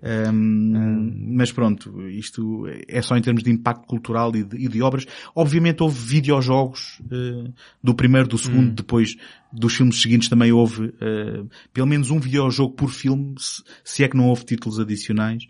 Mas então, uh, agora... Eu queria só, só, só dar uma, uma notinha, porque eu gosto sempre quando há visões futuristas do que é que a realidade seria num futuro próximo. E este filme explora isso. A cena final é uma visão futurista que o Cameron, não sei até que ponto é o, o quão, ou seja, não sei se sofre do mesmo síndrome do Blade Runner, ou já era uma, uma hipérbole absoluta, mas esta visão de 2027 a partir de, a partir de 91, em que nós vemos uh, São Francisco, acho eu, uh, cheio de edifícios todos cheios de vidros, envidraçados, grandes edifícios todos tecnológicos. Não sei se se lembram na cena, na cena final, um, em que a Sarah Connor já está uh, mais envelhecida a, a contar a história de como é que ela salvou o mundo. Desculpa, depois mas estás a falar de que filme agora? Agora do, T, do T2. Um, no parque infantil. Certo. Ela está tá lá, está sentada na cadeira a contar a história e no ao fundo no cenário vemos uma série de edifícios hi- hiper modernizados. Todos envidraçados, assim uma coisa super futurista. Ah, não, não, não Eh, reparei. eu, eu, eu gosto sempre quando há, quando há estas cenas de, olha, isto será 2027. Eh, Um pormenorzinho, atenção. porque vocês nem, pronto, nem- já vi que nem... Mas isso nem passa em 2027, essa cena? É, essa cena é em 2027. Eu eu- eu estou um bocado perdido em relação ao que é que estás a falar porque Mas, mas, é algo que me mas estás a escapou da cena no completamente. parque infantil, não é? Ao fundo, vemos uns edifícios Eu lembro-me da cena, mas Pronto, não Mas isso, ideia isso normalmente, 2027. isso normalmente Ah. são flashbacks que acabam com tudo rebentado, não é? Não, mas no final do filme, Eu acho, que tu viste, tudo bem. eu acho que tu deves ter visto alguma edição especialíssima daquelas em que o Cameron volta a meter cenas Talvez. cortadas. Tal- não, não digo que não. não porque, que não. porque eu acho que há pelo menos três versões distintas. Talvez. Eu não quero mentir, não sei se até não serão mais, mas o Cameron, Pois, isso eu não sei. Mas que tem que- normalmente, a- a- a- digamos também, a mania de nos dar versões de Director's Cut com cenas adicionais, tu és capaz de ter visto alguma, Talvez. alguma versão não, que eu porque não de facto vi. é o mesmo parque infantil que é constantemente destruído Ok. em modo flashback ao longo do filme, só que depois no, no final do filme corre tudo bem e há um- uma cutscene eh, desde, portanto, desde a fábrica até ao, até esse parque infantil Acho que não me lembro em disso. que ela está envelhecida e está a olhar para o, para um miúdo, que claramente deve ser, é o filho do John Connor, tem que estar um, um cenário tudo, tudo bem, a bomba não, não, não houve cenário nuclear, não houve Skynet, não houve nada, e ao fundo vemos esses edifícios todos futuristas. Então- se é uma, é uma cena acrescentada ao filme. Eu, eu diria Mas, que mas sim. acho que ficou bonito, eu gostei. Eu diria que sim e lançaria como trabalho de casa aos nossos ouvintes que nos mandem aí alguma informação sobre que, que versão será esta. Quem for assim fã ainda mais acérrimo do Terminator poderá conhecer que versão alternativa é esta porque eu e o José não vimos essa versão. Agora, eh, como tu disseste, nesse futuro, o dia do julgamento, o dia do juízo final, melhor dizendo, não tinha acontecido, mas o futuro não está escrito e podem acontecer muitos, não é? Nós, em preparação aqui desta conversa, chegámos aqui hum, a um acordo de falar das várias realidades alternativas que houveram depois do T2 e elas podem ser definidas desta forma. Houve uma sequela que foi o Exterminador Implacável 3, A Ascensão das Máquinas, que teve seguimento no Exterminador Implacável A Salvação, em 2009. Vamos falar dessa realidade em primeiro lugar.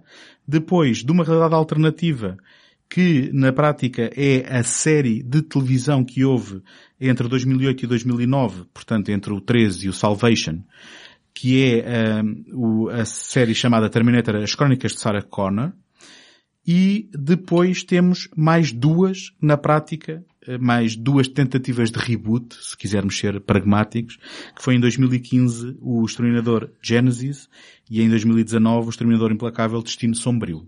Portanto, então aqui, voltando ao Exterminador Implacável 3 e ao Exterminador Implacável A Salvação, Desculpa, só, só de dizer, se calhar, que Uhum. A, a realidade alternativa 1 que tu descreveste, que é que vamos falar agora, a 2 da série e a 4 do, do Destino Sombrio, todas elas, ah sim, sim, diz. todas elas pegam a partir do T2. Um, Exato, o verdade, Genesis, eh, verdade. eh, o Genesis é o único que, de facto, pronto. É um Já bocado mais falaremos do complicado. Genesis, é um bocadinho mais complicado de falar, mas estes três é como se partem do T2. Sim, são, São- bifurcações, sim, São exatamente. bifurcações a partir do que aconteceu no T2, sem alterar o que está no T2 ou o que veio antes. Sendo que o Genesis é, é virtualmente impossível de explicar o que é que ele faz. Por isso é que nem sequer... Portanto, esse, esse não dá para falar. Esse filme, na verdade, acho que podíamos saltar. Mas pronto, durante muito tempo o Terminator foi, eh, na prática, uma trilogia daquelas dois mais um, não é? Em que o James Cameron já não voltou, quem voltou para a realização Vá, foi 2 mais 0.1. o, o, o Jonathan Mostow, ehm, num, num argumento de John Brancato e Michael Ferris. Eh, e então, quem é que é o primeiro a pronunciar sobre o T3? E depois, se quiser, falo já do Salvation. Posso ir já, rapidíssimo. Então vá. Uh, eu queria começar por dizer que normalmente as pessoas dizem, ah e tal, há este filme isto e depois foi sempre a descer. Quando as pessoas dizem vai sempre a descer implica um gradiente. Eu quero dizer que há o 1 e o 2 e depois há um salto de uma falésia e há os outros. Uhum. Ok? Pronto, era só isso que eu queria dizer antes de falar do 3. Um, o 3 é é um filme, para mim não, não, não, não, não, não me assentou bem. Uh, é um filme que é demasi... tem muita parvoíce.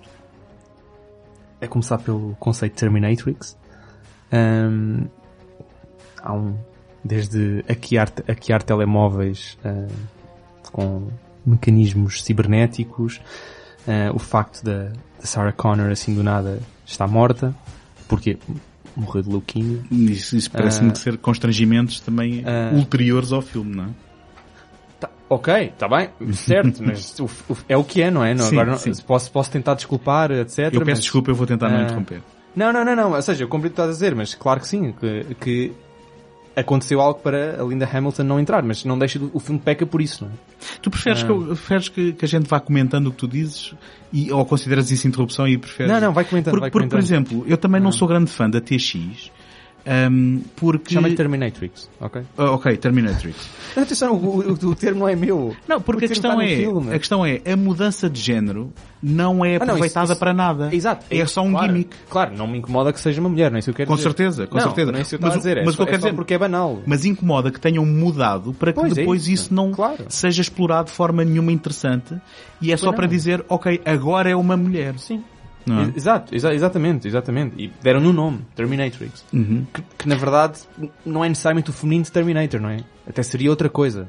Sim. Ah, Se bem que- Tem nuances de uma sexualização da personagem. É, eu, eu diria que, eu diria que nem tanto. Há uma tentativa de humor com a questão do, do polícia quando a manda parar, mas... Não, quer dizer, não, não. o nome indica uma sexualização bastante. É o facto de ela estar vestida toda de látex, não é? Ah, certo, certo. Ah. Bom, mas aí é uma má piada, não é? Não, Aí pois, uma má mas é isso que eu estou a dizer, é isso que eu estou a dizer. Mas é através dela que há a verdadeira e literal ascensão das máquinas, não é?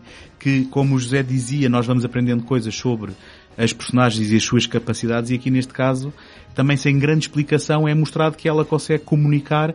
Eu penso que aqui já começava a haver um certo piscar de olho a, a nós começámos a ter um mundo ligado em rede, não é?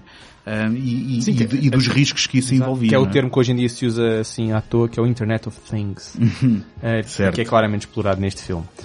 Eh, E, não e já agora, e já agora, e, e do vírus informático como introdução de ser eh, o causador daquilo que depois será a Skynet, não é? Que também e é é um introduzido conceito... a- finalmente, eu estava, eu estava a estranhar quando estava a ver a saga toda outra vez de novo e a pensar, como é que eles não meteram a componente militar mais cedo? Exato. Entra neste filme. Ahm, esta- É, como é que eles não culparam os militares uma- mais cedo? É, uma isto, de isto era uma, uma trope comum nos anos 80, não é? E já agora eu... eu- Culpar os militares por tudo, não é? Ou não, Ah, não sei. Acho que culpavam os exemplo- militares por tudo. Ou, ou os militares eram os salvadores de tudo.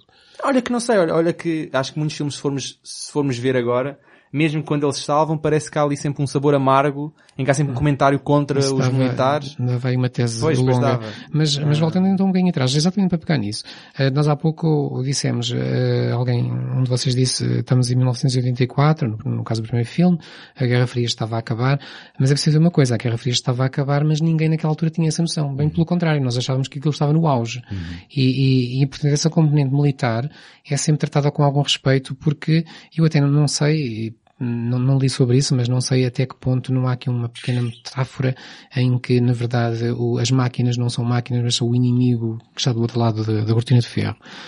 E depois isso começa a ser atenuado e, e, e agora já estamos, quando, quando temos o, o Rise of the Machines, o, o Terminator 3, eh, estamos em 2013 e realmente eh, eh, o papel, a geopolítica mudou completamente e o papel de, militar se calhar também eh, mudou da forma como o público a vê. Eh, já, já, se, já- se imaginava na altura, tal como hoje, os militares quase agirem por conta própria, serem eles os, os, os culpados eh, por, por gerar até, até, como existe nos, nos Estados Unidos aqueles grupos privados, de- grupos militares privados que, que são contratados, mercenários na verdade, são contratados para atuar aqui ou ali e, e portanto toda essa profusão de, de, de, de possibilidades leva-nos a olhar mais facilmente para os militares como os maus da fita, pelo menos em 2003 e, quando ainda, o filme ainda é há feito. outro fator histórico essencial. Estamos numa era pós-2001, portanto pós eh, 11 de setembro, ahm, em que, de facto, no, no filme, os militares estão a desenvolver um, a Skynet para se protegerem de eventuais ameaças terroristas globais e faz Sim. muito lembrar o, Mas- o 11 de setembro. Mas agora, hum, pergunta genuína novamente, porque é uma questão de lembrança. São os militares os maus da fita ou o aparelho de Estado que o obriga, o pai da Kate... Eu não estou a dizer que os- a- os militares são- são- porque, maus da Porque o pai é apresentado que- como um... Ele é- tem dúvidas, sim. Não é? Sim, sim. Como um vilão re- renitente, não Ele é? tem Sim, dúvidas. sim, Ele- eu, eu não quis dizer que os militares são os mas de facto O há- aparelho, eu só, não é? eu só Sim. disse que introduzem agora que o- vem. os militares enquanto aparelho narrativo, enquanto dispositivo eh, presente do enredo. Bom, passando ao filme, eu não vou falar bem do filme. Aliás, eu não vou falar mal do filme por uma única razão, que é, acho que vocês dois vão falar suficientemente mal. E eu vou concordar com os dois, portanto não vale a pena estar. Não, eu já, eu já, já disse Exato, eu- está lá no fundo do- da falésia. Eu há pouco É já isso, disse uma coisa, foi que não, fiquei muito surpreendido com o papel do Nick Stahl, com a interpretação do Nick Stahl como John Connor, porque é um, um, no fundo uma espécie de, de junkie, ou pouco mais que isso, que, que anda ali perdido e não sabe muito bem o que anda a fazer e, e depois vai, vai ganhar consciência na parte final quando percebe que a ameaça é real e que, que está que tá com, com a cabeça a prémio, mas tudo aquilo parece muito atirado as coisas umas para cima das outras e, e, e não, não, não vejo um personagem como, como até vi o Edward Furlong que, com, com, com as, as limitações que o António lhe reconheceu, nós desculpamos porque afinal é um teenager e, e, e tem mesmo de ser irritante. É, é isso que fica bem. uh, aqui, tu é que o disseste. Aqui é irritante e nós não percebemos bem porquê.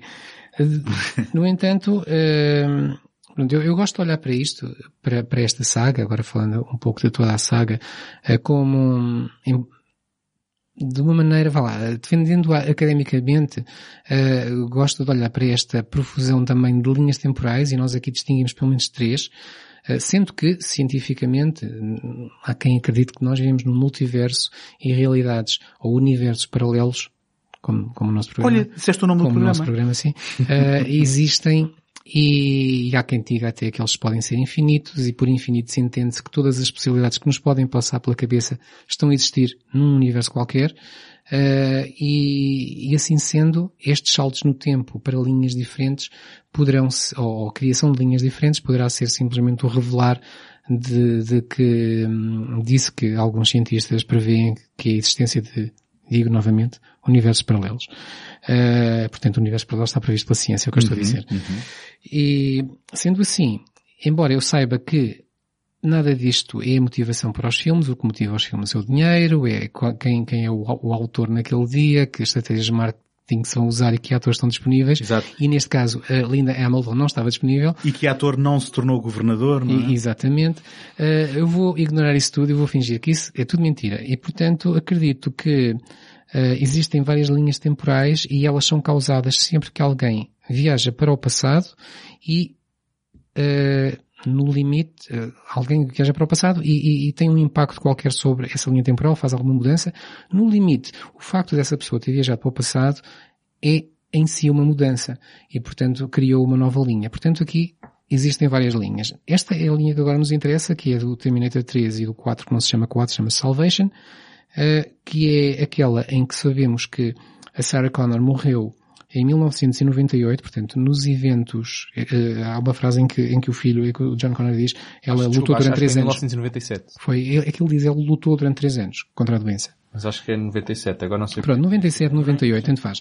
Uh, o filme, o 2 passa-se em 95, uh, o e, e, neste momento o John está sozinho e, e, diz também, isto é importante aqui para depois ligar às outras, às outras linhas, ou, ou não ligar às outras linhas, que é ele dizer que neste intervalo de tempo nunca mais aconteceu nada e portanto ele pensava que o assunto estava encerrado. Uh, depois na série televisiva vemos que acontece, acontece todos os dias, não é? E nunca aconteceu nada, incluindo o dia do juízo final. Incluindo o dia do juízo final, portanto houve O dia chegou e passou, não é? 97, o tal data de 97 passou, nada aconteceu e o, tudo continua como nós conhecemos até hoje, está tudo bem. E, e entretanto, voltam os Terminators e, e, ele volta a lutar pela vida, agora com uma, uma adicionante que é encontrar uma personagem que ele depois vai descobrir que no futuro será a sua esposa, um, a Kate Brewster, protagonizada pela Claire Danes, e que, mas no entanto, e isto vai ser importante para uma coisa que eu sei que o António vai dizer mais à frente, que é, embora aqui pareça que não vai haver depois alteração nenhuma em relação ao futuro, porque aquilo que, ele, que eles pretendem evitar, como aconteceu no filme, no segundo filme, que é o dia do, do, do juízo final, não vai ser evitado, mas no entanto há diferenças, porque os supostos lugares tenentes dele vão todos ser aniquilados. E... Ou seja, é o objetivo da Terminatrix que, que, é, que volta, Exatamente. Não é? Sim. E portanto, não havendo uma mudança no resultado final, que é não se conseguir evitar o dia do julgamento final, há algumas mudanças naquilo que seria essa linha temporal. Mas gente que morre, no limite nós não temos conhecimento do que é que era nem do que é que passou a ser, não é? Mas sabíamos que eles existiam e, e já certo, não vão, e agora certo. já não vão existir. Uh, pronto, isto é mais ou menos o, o, que se passa, sendo que há, há aqui aquela componente de tragédia grega, da tal da, da, da predestinação, que é querer-se evitar algo a todo custo e no final perceber que nada do que se fez foi no sentido de o evitar. Neste caso também não se contribuiu para que acontecesse, mas simplesmente deixou-se acontecer. Uhum. Olha, eu, eu, ele, ele termina o filme não é, com essa frase de afinal tudo o que a minha mãe me ensinou, ou tudo o que me ensinaram não era necessariamente para prever isto, era para preparar, preparar para isto. Preparar é? é como a universidade. Exato. Um... Mais, mais, alguém achou que a, a relação entre o John e a Kate mais parecia um casamento arranjado indiano do que outra coisa. Claro. Pronto, ok. É só. Bom, Preciso dizer o que é que eu achei da interpretação do Nick Stahl outra vez. Mas atenção, mas é aquela eterna questão do será que eles ficavam juntos se não soubessem que era para ficar juntos, não é? E voltamos também aí. Mas eu agora ao contrário. Estava só a do- falar da química. Atenção. Eu, uh, qual?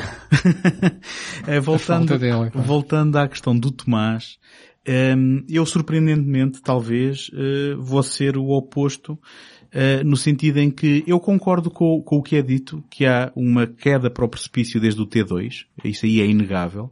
No entanto, eh, e se calhar, eh, com surpresa para vocês, eu vou ser aquele que mais descul- vai desculpar estes filmes, no sentido em que eu descobri agora ao revê-los que tenho um ponto fraco mesmo quando não os acho bons tenho, tenho um fraquinho por eles e gosto, gosto de conviver neste, neste universo. Hum, há, há uma ou duas coisas que eu gostava de salientar que gosto no Terminator 3 e depois prosseguir para a frente. Que é, hum, e uma má. Começo pela má. Hum, eu acho que o humor é levado um bocadinho longe demais. Aquilo que era o humor na conta certa no T2 é aqui, eh, corre o risco de- de- da paródia, eh, e falo daquelas cenas eh, em que se recria o ele chegar todo nu e entrar num bar e depois sai com aqueles óculos todos espampanantes porque estava numa despedida de solteiro e confundem-no com um stripper. Eu penso que isto é, é um passo um, um pouco demais. Hum, e que descredibiliza um pouco a personagem. Ele, Schwarzenegger, já agora. Ah, desculpem, ele, Schwarzenegger. Hum, agora, Eu preferi que se tivesse sido John Connor. Eu acho que tinha sido. sim, sim, mas isso era ele tinha decidido despir e entrar num bar, não é? Não, claro, Hum, mas aí tinha graça. Eu aí tinha achado genuinamente graça. Agora, eu acho que o filme, hum, enquanto filme de ação por si só, eh, está relativamente bem montado, especialmente a cena da perseguição que envolve um caminhão hum, e alguns carros comandados à distância pela Terminatrix. Hum, e eh, o Schwarzenegger a ficar pendurado daquele gancho. E no, no sentido em que eu se há CGI ali é só para arrematar pontas soltas e eles rebentaram com carros durante quarteirões numa cena que para mim está relativamente eh, entusiasmante e bem encenada.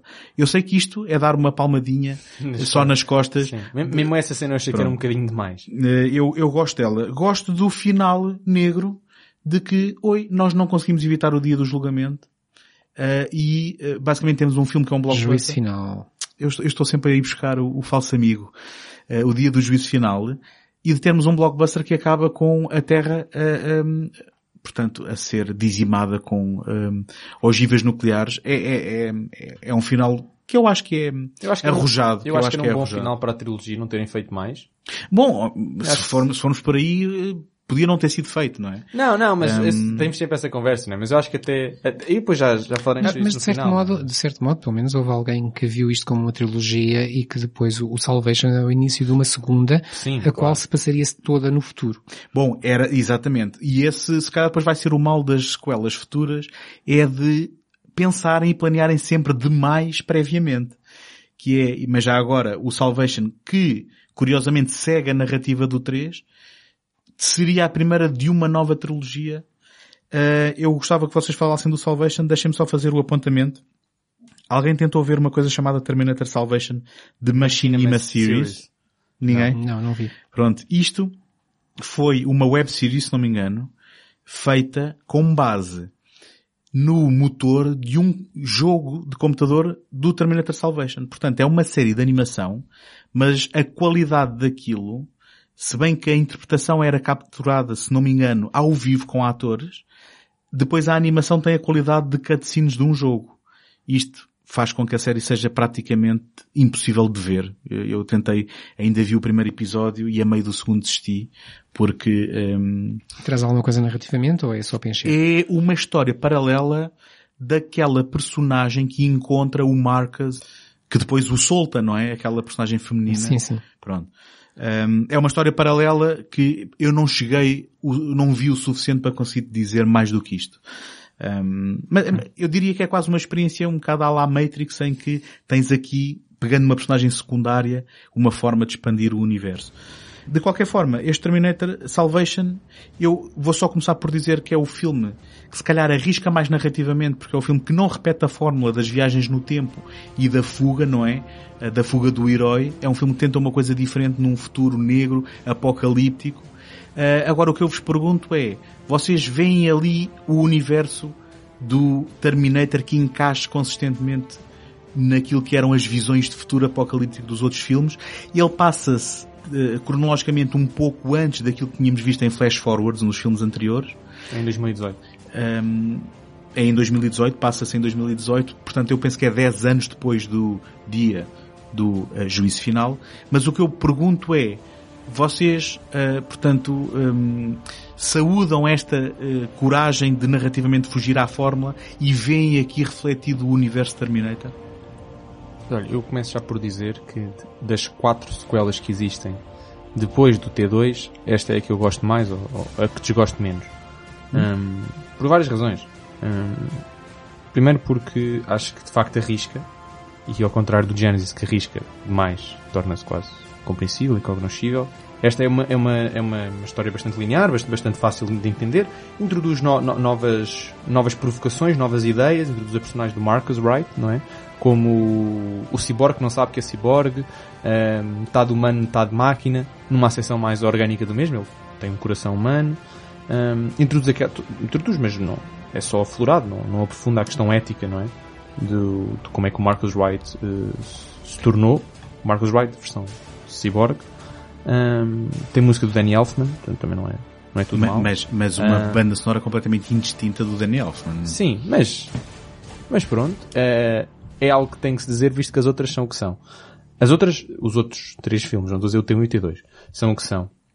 Uh, pronto, temos o Christian Bale, não é? Pronto, é, é mas, o que é. Mas escuta, não, não achas que é impressionante ver um filme, e, e eu sou alguém, e eu, eu gosto deste filme em certa medida, mas não achas impressionante tu ver um filme em que o Sam Worthington é o melhor ator do filme quando tens o Christian Bale também no mesmo filme. O que é que achas, José? Uh, oi, eu agora tenho muita coisa para dizer. Uh, picado assim.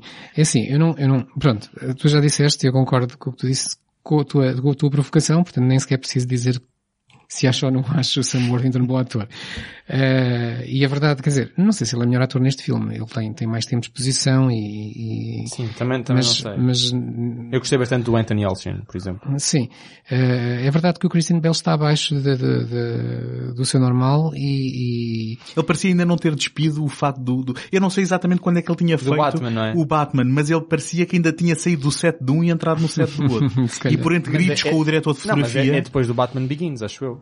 Pois é possível. É, é este possível. é de 2009, o Batman Begins é, acho que é de 2007. Pronto, e, Ou 2006 e, e por entre os seus assomos de raiva uh, uh, em gritos contra o diretor de fotografia, que também foram virais, vocês ouviram essas coisas, não? Neste filme? Não, não, sim, sim, neste filme há uma coisa que se tornou viral na altura, em que ele berrou e teve assim um, um digamos, uma birra. Uh, vocês procurem depois na, tem, na internet, tem vale a pena. ser um rapaz uh, Não, mas acho simpático. que ele depois pediu desculpa, mas aquilo é bastante uh, feio. Ora bem, respondendo à tua pergunta inicial, uh, que eu, eu nem respondi, de facto.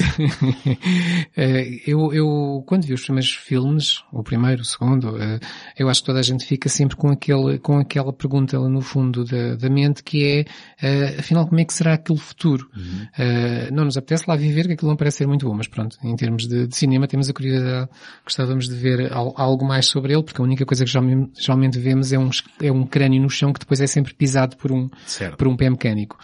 E este, este filme faz-nos esta proposta. Vamos lá ver então como é que é aquele futuro. A verdade é que ele parece diferente daquilo que é descrito nos, nos filmes iniciais, mas se calhar isso não tem nada de errado, porque como nós aqui já dissemos, entretanto as linhas temporais estão, estamos a saltar para novas linhas temporais Parece que foram criadas. Parece um futuro muito mais habitável, não é? E, e muito mais muito parecido. menos sombrio. Exato, e muito parecido.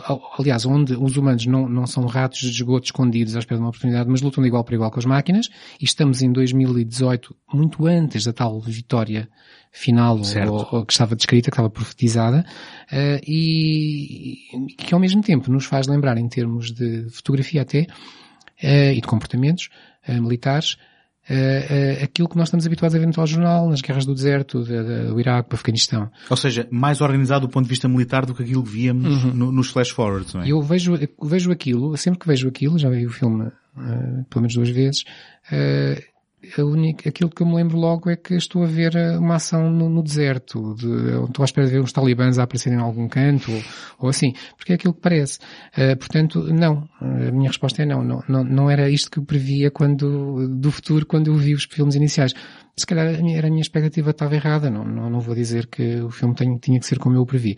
Uh, até porque, como eu já disse, uh, entretanto são criadas novas linhas temporais e se calhar isto é diferente, as máquinas são outras também, a realidade é outra. Escuta, eu aqui não era tanto se tinhas previsto ou não, mas tu em certa medida respondeste à pergunta, que é se achavam que isto encaixava no cano do Terminator, mas como tu bem disseste, isto pode ser uma linha temporal que já foi desviada, Exatamente. ou isto também só se passa 10 anos depois do dia do juízo final, ainda estamos a caminhar para aquele futuro Sim. ainda mais negro, um, e, e, portanto eu penso que isso tudo explicará. Agora, do ponto de vista é, é compreensível que a maioria de, digamos, dos fãs da saga achem este um dos piores filmes porque eu penso que é aquele que acaba por encaixar menos, lá está, porque não tem a fórmula, porque Sim. não tem a estética, uh, e, e, nesse aspecto, eu acho o filme desequilibrado, narrativamente o filme é muito partido, uh, nós seguimos personagens com os quais nos conseguimos, começamos a preocupar que depois deixamos de, de seguir durante muito tempo e se calhar o mais interessante do filme acaba por ser o Marcus, mas depois também temos que passar tempo com o John Connor, que acaba por ser o menos interessante deste filme todo. Sim, e temos a, a é-nos apresentado então o personagem do Kyle Reese, que esse talvez a melhor piada, a parte mais curiosa do filme, que é, já agora dizê-lo aqui para quem não conhece o filme também, que nós estamos numa fase em que o John Connor já é adulto e que toma conhecimento que alguém chamado Kyle Reese é procurado pelas máquinas e ele sabe perfeitamente, porque ele viu os outros filmes, que o Kyle Reese será, será o seu pai quando ele mais tarde o mandar para trás e, e portanto tem como missão salvá-lo até desobedecendo a hierarquia a que ele, a que, a, a que ele pertence. Uhum. E, porque, e se calhar porque, quando nós encontramos... neste momento ele ainda não é o líder. Ele não? É? ainda não é o líder. Vai ser no final do filme, quando os outros são dizimados por, por, por uma decisão estratégica uh, deles, não dele. Ele é o único que toma a decisão certa, obviamente, como não, não pode ser, deixar de ser com os heróis. E, e, quando nós encontramos então o personagem Kyle Reese, que é o Anthony Elchin, já falecido, uh, uh, nós, nós simpatizamos logo e queremos seguir aquela história e ele de repente sai de cena e só vamos voltar a encontrar no fim. Sim. Depois temos ali atores quando um pouco mais tarde percebemos que existe uma pessoa que é uma tal Kate que está ao lado do, do, do John Connor, que é interpretada pela Bryce Dallas Howard, nós dizemos, olha, aqui está a Kate do outro filme, isto continua a ser uma, uma, uma ligação, vamos finalmente ver aquela química que não existia no outro, se ela já existe. Não existe novamente. Só que ela estava gravidíssima, não é? E ela praticamente não é, passa pelo filme e quase não a vemos. Uh, e há uma série de decisões uh, a nível de, do, do, do, acompanhamento das personagens e, e do estabelecimento das, das, pequenas narrativas que vão acontecendo parecem sempre inconsequentes. E aquilo percebemos desde o princípio, bom, isto vai acabar com uma luta muito grande para salvar o Kyle Reese lá na, na central das máquinas, chamemos assim, e, e, pronto, e não acontece mais nada. Eu, se calhar vou parecer um disco arriscado, eh, mas tal como disse no 3, eu gosto muito das cenas de ação, pelo menos de dois terços deste filme, dos dois primeiros terços. Não sou tão fã depois da, da, da, onde nos, nos leva um, a reta final, que aí sim tentam recuperar o tropo de acabarmos o filme do Terminator numa fábrica, não é? Uh, e onde vamos ter que ver então a representação um, por, por, por computador obrigatória do, do Schwarzenegger só para picar o ponto, porque na prática o modelo T800 era uma novidade nesta realidade, não é? Nesta linha cronológica. Um, mas, mas sou muito fã daquelas cenas da ação um, e até da própria estética das máquinas, temos aquelas motos também, que, pronto, acaba por tornar o filme um pouco mais adolescente, mais baseado no tipo de colecionáveis que tu se calhar podes comprar pois, é, é, na loja do, do, do, Toys, do Toys R Us, mas, mas que ainda assim eh, eu acho que são cenas de ação. Eh, faltou dizer que isto foi realizado por um, um senhor que se decide assinar por MCG, eu não vou sequer dignar a dizê-lo como ele gostaria que eu o dissesse, mas que depois deste filme e acho que de outro ele desapareceu da cena no grande ecrã e acho que realiza maioritariamente para, cinema, eh, para, para televisão, sendo que nos tinha dado os Charlie's Angels com um, ajudem-me com a Cameron Diaz e, e afins. Já agora só em termos de, de continuidade temporal, digamos assim, uh, dar aqui duas pequenas notas. Uma é, é, termos uma cena em que o John Connor está no seu, no seu quarto, se é assim que se chamava na altura, ou que se chamará na altura, uh, a ouvir o som da Sarah Connor, que são as gravações que nós conhecíamos logo do primeiro filme, uh, gravadas pela Linda Hamilton, onde ela está a gravar as cassetes a dizer, não sei se dizer quem é o teu pai ou não, etc. Uhum. E um, vemos-lo com a foto, a, a simbólica foto da, da, da Linda Hamilton, e aquela que ele passará mais tarde ao, ao Kyle Reese. Um, e no final do filme ele ganha uma cicatriz no, no confronto com, com, com um dos, uma das máquinas, uh, com, exatamente com, com Aquelas com máquinas o T800. aquáticas, não é? Não, Não, não, ah não, não, é, é mesmo na cena final. É o T800, é Ah, quando, ok, é ok. quando ele congela É uma Certo, certo. cicatriz que Ah. está presente em todas as versões de Jo- John Connor, mesmo aquelas que, que logo no primeiro filme ou no segundo vemos muito brevemente quando fazemos um, um flash forwardzinho e, e encontramos um, fla- um, um- um figurante que não, não diz que é uma palavra. Ah, já tem essa cicatriz e, o próprio personagem do Nick Stahl no, no Terminator 3 temos também um flash forward onde o vemos com aquela cicatriz e depois quando chegarmos ao, ao Genesis essa cicatriz vai, vai nos ficar na memória. É? E eu não tomei nota, mas eh, acho que ouvimos Alice in Chains e, se não me engano, Ramones. Eh, Estou a sonhar ou ouvimos Não- Ramones? não- Pronto. não sei. Mas ouvimos Alice in Chains de, de certeza. Ahm, portanto, escolhas um bocado estranhas para, para estes filmes que até agora nunca nos tinham dado grandes pontos com a nossa, com a nossa realidade. Eu acho que escolhas estranhas é, é a seguinte cena, ainda estou para percebê-la hoje, que é uma cena com o Marcus Wright e com aquela paraquedista, não sei, fighter, não interessa, aquela... Sim, aquela, aquela eh, pi- piloto, pil- é piloto que se diz, não é? Piloto? Piloto Sim, de avião. Sim, Moon, Moon Bloodgood, sim. a atriz. Ahm, em que está em que está a chover e ela decide despir-se à chuva ao pé de um pneu, Mas eu, eu posso que é uma explicar. espécie de piscina. Eu posso explicar que eu ouvi uma explicação do MCG. Eh, olha, bo- bolas, agora disse como ele quer. Ahm, e supostamente essa cena era para ter tido alguma nudez. Quer dizer, teve. N- sim, mas, mas acho que não foi. Mais. Era suposto ter mais. E que ele diz que acabou por parecer muito gratuito, mas a intenção dele era que esta cena fosse ao jeito da cena entre Harrison Ford e Kelly McGillis na testemunha. Não, Portanto- eu não estou a questionar, eu estou a questionar o, está a chover a potes, ela vai se despir à chuva, junto a um pneu com água. O que te chateia é o pneu. Não, o que me Com chateia é tudo. Está a chover, está-se a despir porquê? E depois, de uma forma cúmplice, vira-se para Marcus Wright, com as mãos nos seios, olha para ele, e a cena imediatamente corta para ela ser atacada por uns vilões. Pronto. Eh, realmente são, são opções estranhas. Quer dizer, Ela esta é uma... a dar razões para ele a salvar dos vilões. Não percebes nada, Tomás. Ah, pronto. E achei graça que o filme começa e acaba da mesma maneira, com o Marcos a morrer. Ahm, e eu propunha que o filme, na verdade, se chamasse O Homem que Morreu Duas Vezes. Está muito bem. Está muito bem. Muito Pronto. bem. É, acabei, posso ir embora. Então, numa realidade alternativa hum, que passou na televisão e não nos grandes ecrãs entre 2008 e 2009, temos uh, Terminator, As Crónicas de Sarah Connor. Eu confesso já que não consegui ver tudo. Vi a primeira temporada e vi para aí os primeiros oito ou nove episódios da segunda. Já viste muito mais que eu. Pronto, sendo que a primeira tem nove episódios e a segunda tem 22 e isto tornava-se uma tarefa um bocado complicada. Mas, Por causa de uma greve. Não sei se sabem porque é que... não, já agora Há uma disparidade, exato, por causa da greve. Houve um ano que ficou famoso, já não lembro qual 2000 ano. é? 2007 e 2008. Sim. Mas afetou a primeira, a primeira temporada? Sim, por isso, por isso é que só se... Muitas séries desse ano. Exatamente. Uhum. E depois eles, para compensar, na segunda temporada, repuseram todos os episódios que estavam pensados para a primeira. Ou seja, Às no- vezes já escritos, só que não, Certo, por razões certo. legais eles não podiam ser apresentados. Exatamente. na exatamente. prática, os, os 30, eh, como é que é? Os 31 episódios 31. formariam a primeira e a segunda de qualquer forma, não é? Exato. Muito bem. Ahm, mas então o que é que temos aqui? Temos aqui eh, uma continuidade diferente do Terminator 3 ao Terminator 2, portanto, em que ahm, a Sarah Connor não morreu neste caso. Ahm, há também uma, Ou ainda não morreu. ou ainda, ou ainda não morreu. Passa-se um pouco mais atrás. Um, está, está em fuga constante com o John Connor. Um, são enviados vários uh, exterminadores em diferentes, vários exterminadores uh, em diferentes momentos para tentar um, chegar ao John Connor e aprendemos que além disso são também enviados em diferentes momentos um, portanto, eh, aliados do John Connor e com, com eh, ordens estratégicas para, é quase como um, um jogo de xadrez, não é? Que vai sendo jogado com o fator tempo, viagem no tempo aqui a colocar peças no passado.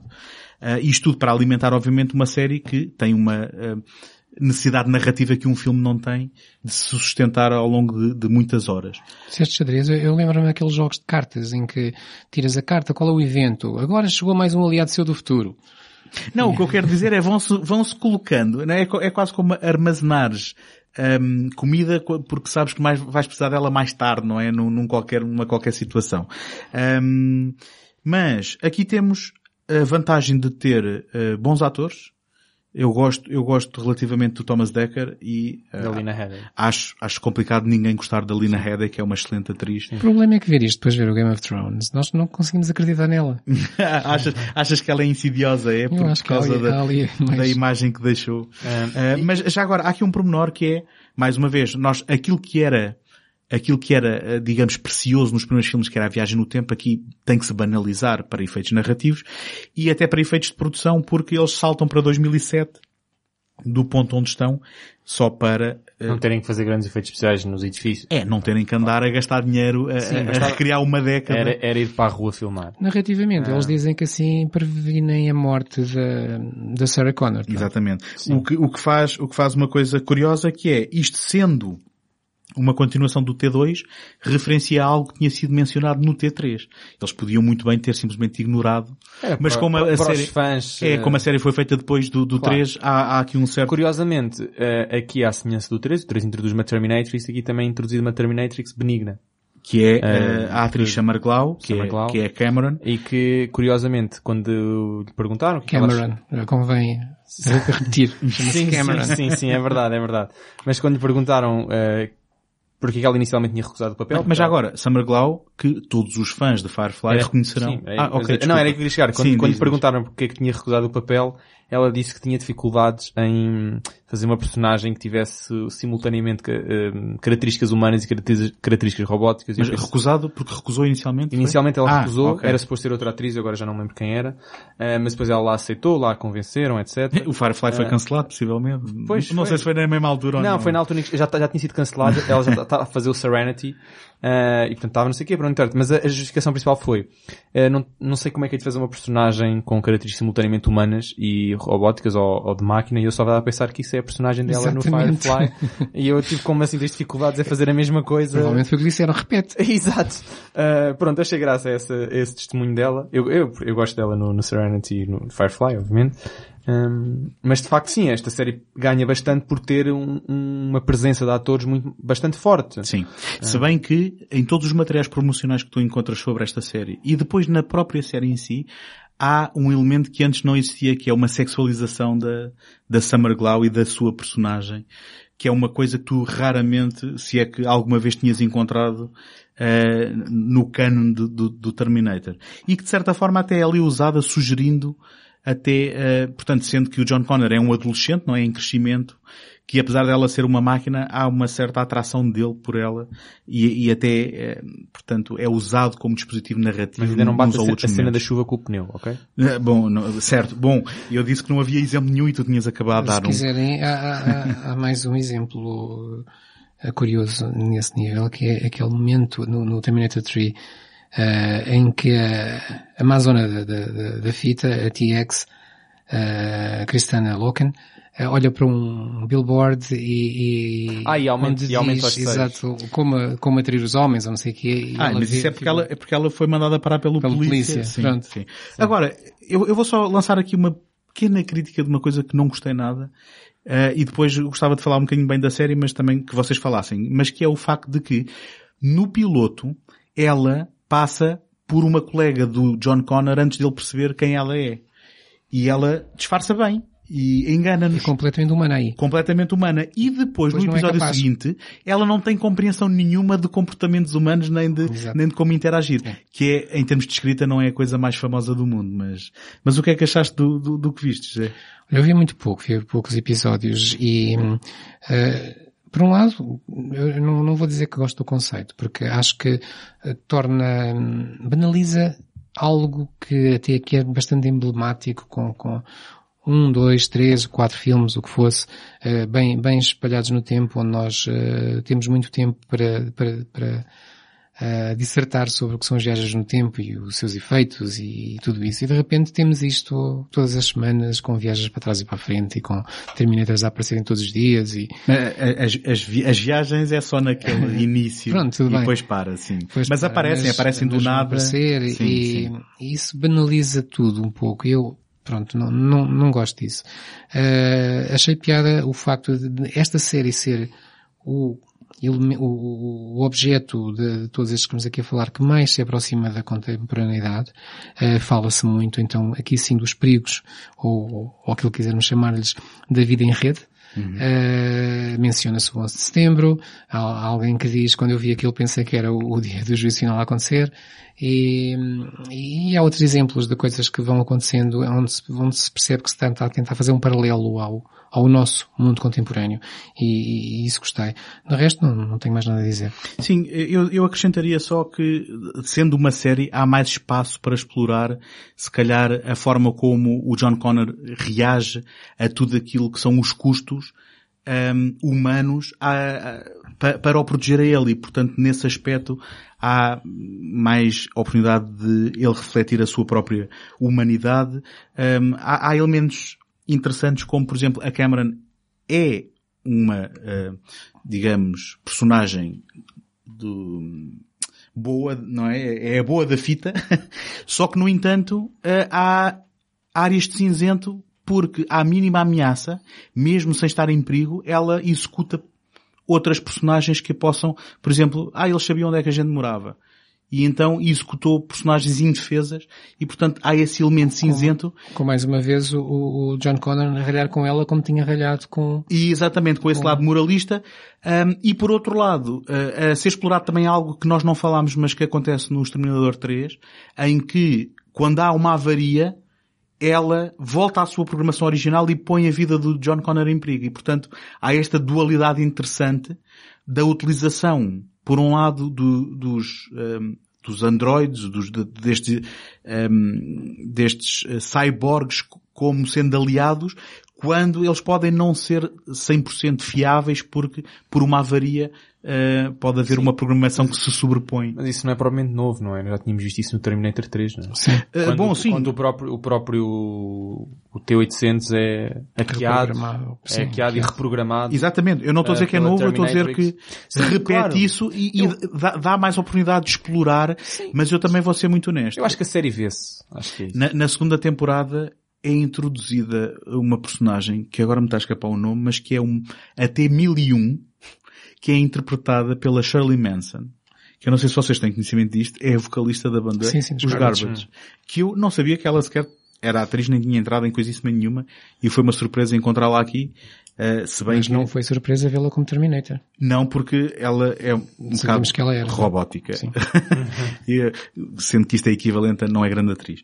Mas, hum, isto tudo para dizer o quê? Que quando eu pensava que eh, depois de uma boa primeira temporada e curta, e se calhar isso também é parte de ser boa, eh, nós íamos ter a oportunidade de eh, explorar alguns dos elementos de eles também eles basicamente toda a série assenta no eles desistirem de fugir para optarem por lutar contra, não é? E novamente vamos então à questão de tentar impedir eh, um, o, o progresso tecnológico que vai levar até ao dia do juízo.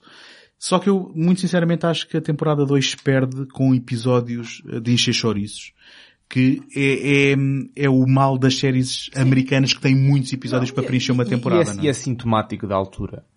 Estamos a falar de 2008, 2009, não é? Todas as, o tipo de séries. Certo. não é? Infelizmente, narrativamente, eu não sei onde é que ela vai parar, porque não consegui ver até ao fim. Penso que nenhum de nós saberá, não é? Não. Portanto, Não, não, saltamos para mas, um novo... mas, mas sei que aparece, embora não tenha visto, sei que vai aparecer um irmão, ou se calhar já ouviste, um irmão do Kyle Reese. Um Ah, sim, sim. Não, ele torna-se um elemento central. Eh, Ele não aparece na primeira. Tu não chegaste a ver a Não primeira a toda. vê-lo, não, não. Ok, ele torna-se um elemento central e, e faz parte da trupe depois. Com a Sarah Na- Connor Na, e na verdade, com... eu não tenho a certeza. Eu acho que a, a série termina mais ou menos de forma abrupta. Porque ela é efetivamente cancelada. Ehm, e havia conversas para retomar uma possível terceira série, isso, eh, desculpem, terceira temporada. Isso foi também completamente destruído e havia uma proposta bastante concreta dos criadores da série para fazer uma série de filmes. E que tava, tinha, sido, tinha sido assinado pelo canal Sci-Fi. Isto já em 2011 eram as conversas da altura. O criador que é o Josh Friedman, já agora. Exatamente. Um, e, e, portanto, havia essas conversas já em 2011, 2012 e depois há uns anos atrás, pá, em 2015 ou 2016, o Sci-Fi vai dizer que pois, está em águas de bacalhau, mas provavelmente nunca, nunca irá acontecer. Mas havia essa proposta de, à semelhança do que foi feito com o Firefly, né? fizeram um filme para encerrar a série, por assim dizer.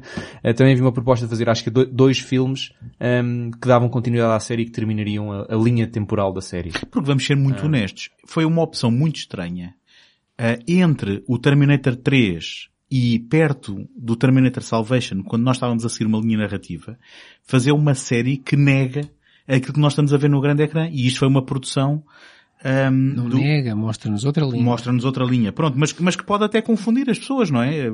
Normalmente as pessoas gostam das Via- coisas... Viagens no tempo são fáceis para toda a gente. Pronto. Mas, eh, porque isto foi uma, era- foi uma produção do Andrew Vaja e do Mário Kassar que tinham produzido. Ainda era pré-Avengers. Pronto. Essa e- noção de estar tudo encadeado corretamente e há eh, migalhas de pão em todos os filmes para uni-los todos como um só grande filme ou uma grande série.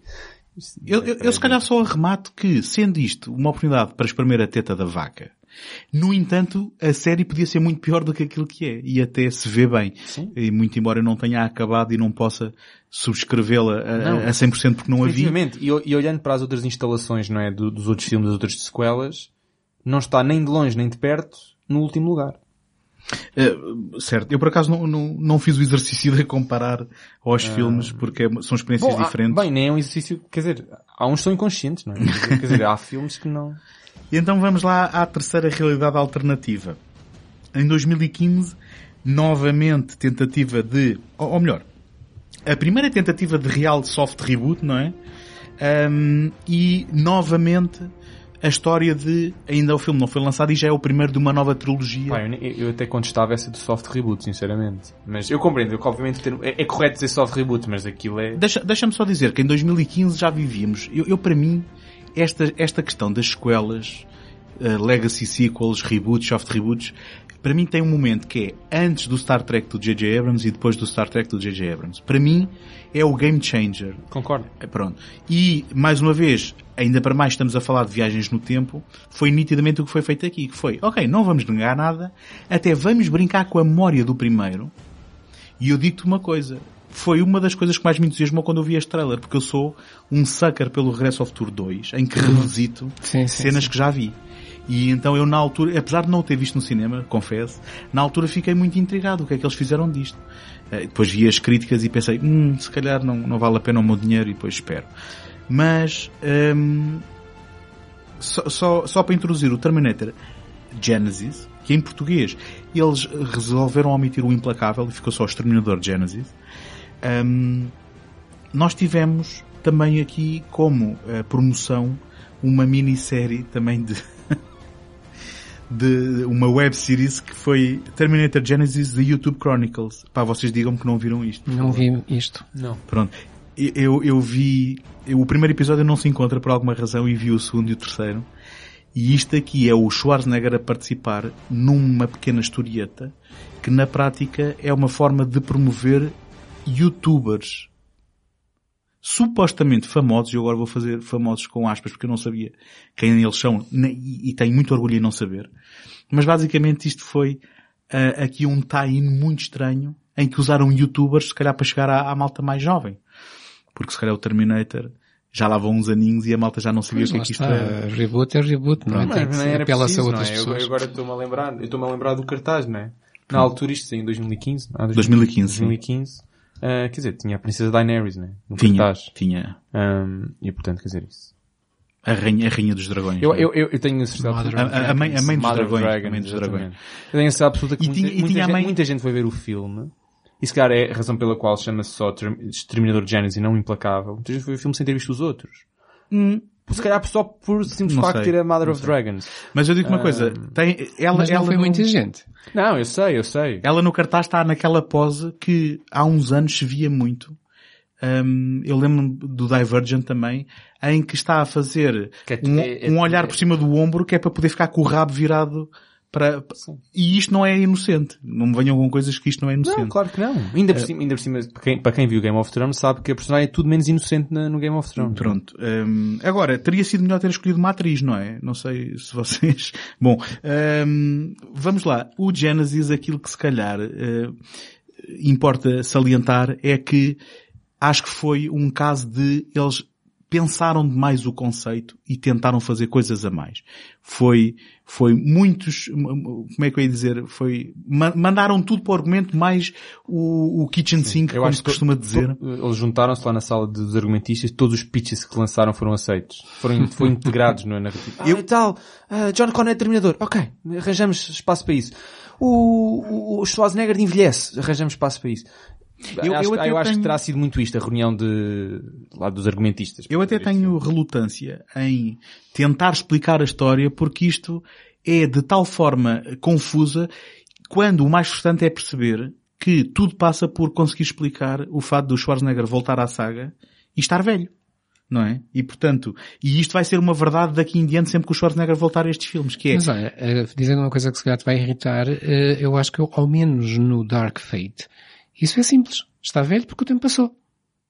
Enquanto que não era preciso estas confusões todas. Não, não, não me irrita nada, atenção. Eh, Há de haver formas melhores e piores de o fazer, e aí concordo contigo. Agora, o que eu quero dizer é que hum, agradava-me a história de nós vermos uma linha narrativa alternativa que se eh, bifurcava a partir do Exterminador Implacável Exato, original. exato, exato. Só que para que tanta confusão em termos de, de escrita de argumento? José, que- explica Ah, eu porquê. que percebi isto tudo e, e posso explicar tudo. eh, portanto, nós, nós, como aqui já dissemos, e vamos repetir, para quem só, só agora nos sintonizou, não é? Eh, a partir do 2 temos a- uma linha narrativa que inclui o 3 e o 4, o 4 que se chama Salvation, temos uma segunda linha narrativa que também deriva do 2, que é formada pela série de Sarah, eh, de Sarah Connor Chronicles, e, e temos uma terceira linha narrativa, eu digo assim, que é formada pelo Dark Fate. E depois temos algo que não é bem uma linha narrativa que deriva do 2. É algo que se pretende como uma alternativa 1. Né? Não deixa de ser uma realidade, uma alternativa, ou um Mas ela bifurca, bifurca mais tarde, mais cedo, desculpem. Uh, bifurca mais cedo. Portanto, é-nos dito que Bifurca mais cedo do que um, ao mesmo tempo que um, e mais tarde do que um. É quase isso, é quase isso. Portanto, ela bifurca mais cedo no sentido em que vamos descobrir que eh, tinha sido enviado um Terminator, aliás, dois, eles vêm sempre aos pares, o bom e o mau, não é? Eh, para 73, quando a Sarah Connor ainda era uma criança.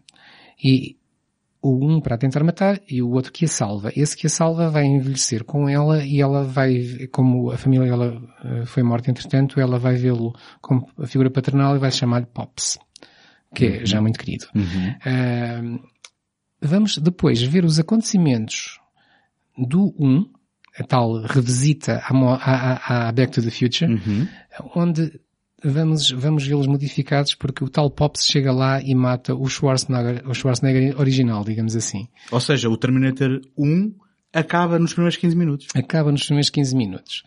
Uh, Eu tenho uma pergunta legítima sobre isto. O T-1000 que vemos nessas cenas era o mesmo que tinha sido enviado para, para matar a... a- quais cenas? As de 73? Não, as de 84. O T-1000 que vimos em, em 84 era o mesmo que tinha sido mandado para 73? Ou esse tinha sido Não. exterminado? Nós não vemos o T-1000, vimos um T-800. Sim. Não, vemos um T-1000 que é aquele, é aquele Não, em- exterminador que se, desculpa, primeiro? que se mascara, de- não, não, não, no Genesis, deixa- deixa-me, no Genesis há um T-1000 que persegue Ah, sim, o sim. Kyle Reese, certo? Sim. E que é exterminado logo ali. Só que eu fiquei sem perceber se esse era o que tinha sido mandado para 73 ou se também tinha sido mandado para 84 naquele instante. Deveria ser outro, porque o de 73 é... Ou era outro perdido de outra... É, o- não, não interessa. Isso não interessa muito. É que eu já não estou perdido e ainda só estou nos Sim. primeiros 15 minutos de filme. Eh, entretanto, fica logo uma pergunta desde o princípio que não vai ser respondida no filme, mas isso se calhar é porque era suposta uh, haver continuidade, que é quem é que enviou então o tal Pops inicialmente. 73, exatamente. Nós não, Um não grande chegamos a saber. Eh, depois temos então outra coisa que, que é emblemática da série, que é o momento em que veríamos o John Connor mandar o Kyle Reese para trás, o que até viria em continuidade com o Salvation. Eh, Já agora, a descrição do que está a acontecer ali é exatamente a descrição que é dada pelo Kyle Reese no primeiro. exatamente. Que é, que é Portanto, a suposta quase vitória dos humanos. Só que no momento em que ele volta para trás, acontece qualquer coisa, vemos o, o, o Connor ser tomado por uma máquina e vemos que a viagem não corre bem, que há ali um acidente qualquer e ele quando volta, não volta para a linha temporal do tal filme 1, volta para a linha temporal gerada agora a partir de 73, a alternativa, e ou seja, pedido todo por outras palavras, para quem não está a perceber nada disto, ele não vai parar a Linda Hamilton, vai parar a Emily Clark. Não é? E, e já agora, e nós vemos isto e começa aqui o primeiro desastre deste Não, argumento. é que ele começa a ficar com memórias de, que não Exatamente. são dele. É a fotografia, novamente, do Regresso ao Futuro a ser alterada. É, é como a fotografia a ser de alterada. criança da timeline Em que ele não esteve. da Linda Hamilton e ele agora está noutra timeline. Isto começa logo a ser confuso porque, porque é que no futuro Não, estaria ligado a uma timeline não quando- podes entrar por aí, senão vai, vais fritar não o vai, cérebro. não vai funcionar. Vais fritar o A cérebro. partir daí Depois é que também é isto não importante está a referir que esse, esse terminador que placa o Connor enquanto o Connor está a lançar o cabeça para, o- para o passado, não é? É o Matt É- Smith. Certo, mas é na verdade a Skynet in- in- incarnated. Pois, que é algo Sim. que também não faz grande Pronto. sentido. Porque é que a Skynet precisaria ter corpo? Mas olha, vamos, vamos passar então para discussões mais interessantes. Ahm, tal como cada título eh, refletia a realidade do momento em que era feito, este aqui descentralizou a ameaça ahm, daquilo que eram servidores que serviam, não é, sistemas de defesa estatal para eh, os omnipresentes telemóveis e tablets que todos nós usamos, não é? Essa é, um, essa é um- uma inovação deste filme. Daí entrar como um sistema operativo. E exatamente, ou seja, Genesis é um sistema operativo. ele, ele, ahm, o nascimento da Skynet iria eh, acontecer na introdução de um novo sistema operativo muito popular eh, e, e que toda a gente espera com muita, com Eu acho muita que o- ansiedade. acho que o Kingsman fez isso com, com mais estilo. Não vi, não vi. Ahm, mas, eh, para mim, o que me chateia no fim de contas é precisamente este confundir de trama com inteligência, porque hoje em dia não se dá valor suficiente a histórias simples e diretas. E esta coisa de quanto mais complexo, mais inteligente é, quando para mim, muitas vezes é o oposto. E acho que este é um filme exemplar disso. Porque, é, porque é, é, é difícil fazer e rapidamente se confunde o conceito com a prática. E tens um conceito que até pode ser potencialmente interessante, mas depois a prática, quer dizer, fica demasiado confuso. O, o filme não tinha estrutura, cor para receber essa, essa complicação de tramas. O que retira peso a qualquer cena de ação que possa ter, por muito interessante que possa ser. Porque eu já vi este filme duas vezes. E vi, este, vi esta segunda vez recentemente para estarmos aqui a falar. E se tu me perguntares o que é que acontece, que cenas de ação é que tem, eu quase já não me lembro. É um daqueles filmes que não tem capacidade nenhuma de se imprimir na memória, pelo menos no meu caso. E, e nós estamos só a falar até certa parte do filme, não é? Porque depois o filme continua a tirar-nos assim uma espécie de curveball, não é? A altura Sim, aparece o John Connor, John Connor. enquanto terminador, enquanto exterminador, depois há uma luta, etc. Quer dizer, já não chegava a esta complicação, mas depois continuam a tirar conceitos assim um bocadinho. Sim, e depois todas aquelas perguntas Ah. que, que era saudável nós fazermos nos primeiros filmes, quando mais não seja aquela a velha questão da galinha do ovo, o tal eh, Grandfather Paradox. Então se o, se o Kyle Reese não é enviado para o passado, o John volta, a, chega a nascer, mas o John está ali, como é que é? E depois temos aquelas teorias sobre linhas paralelas diferentes, eh, linhas temporais diferentes, ah, ou seja, o que for.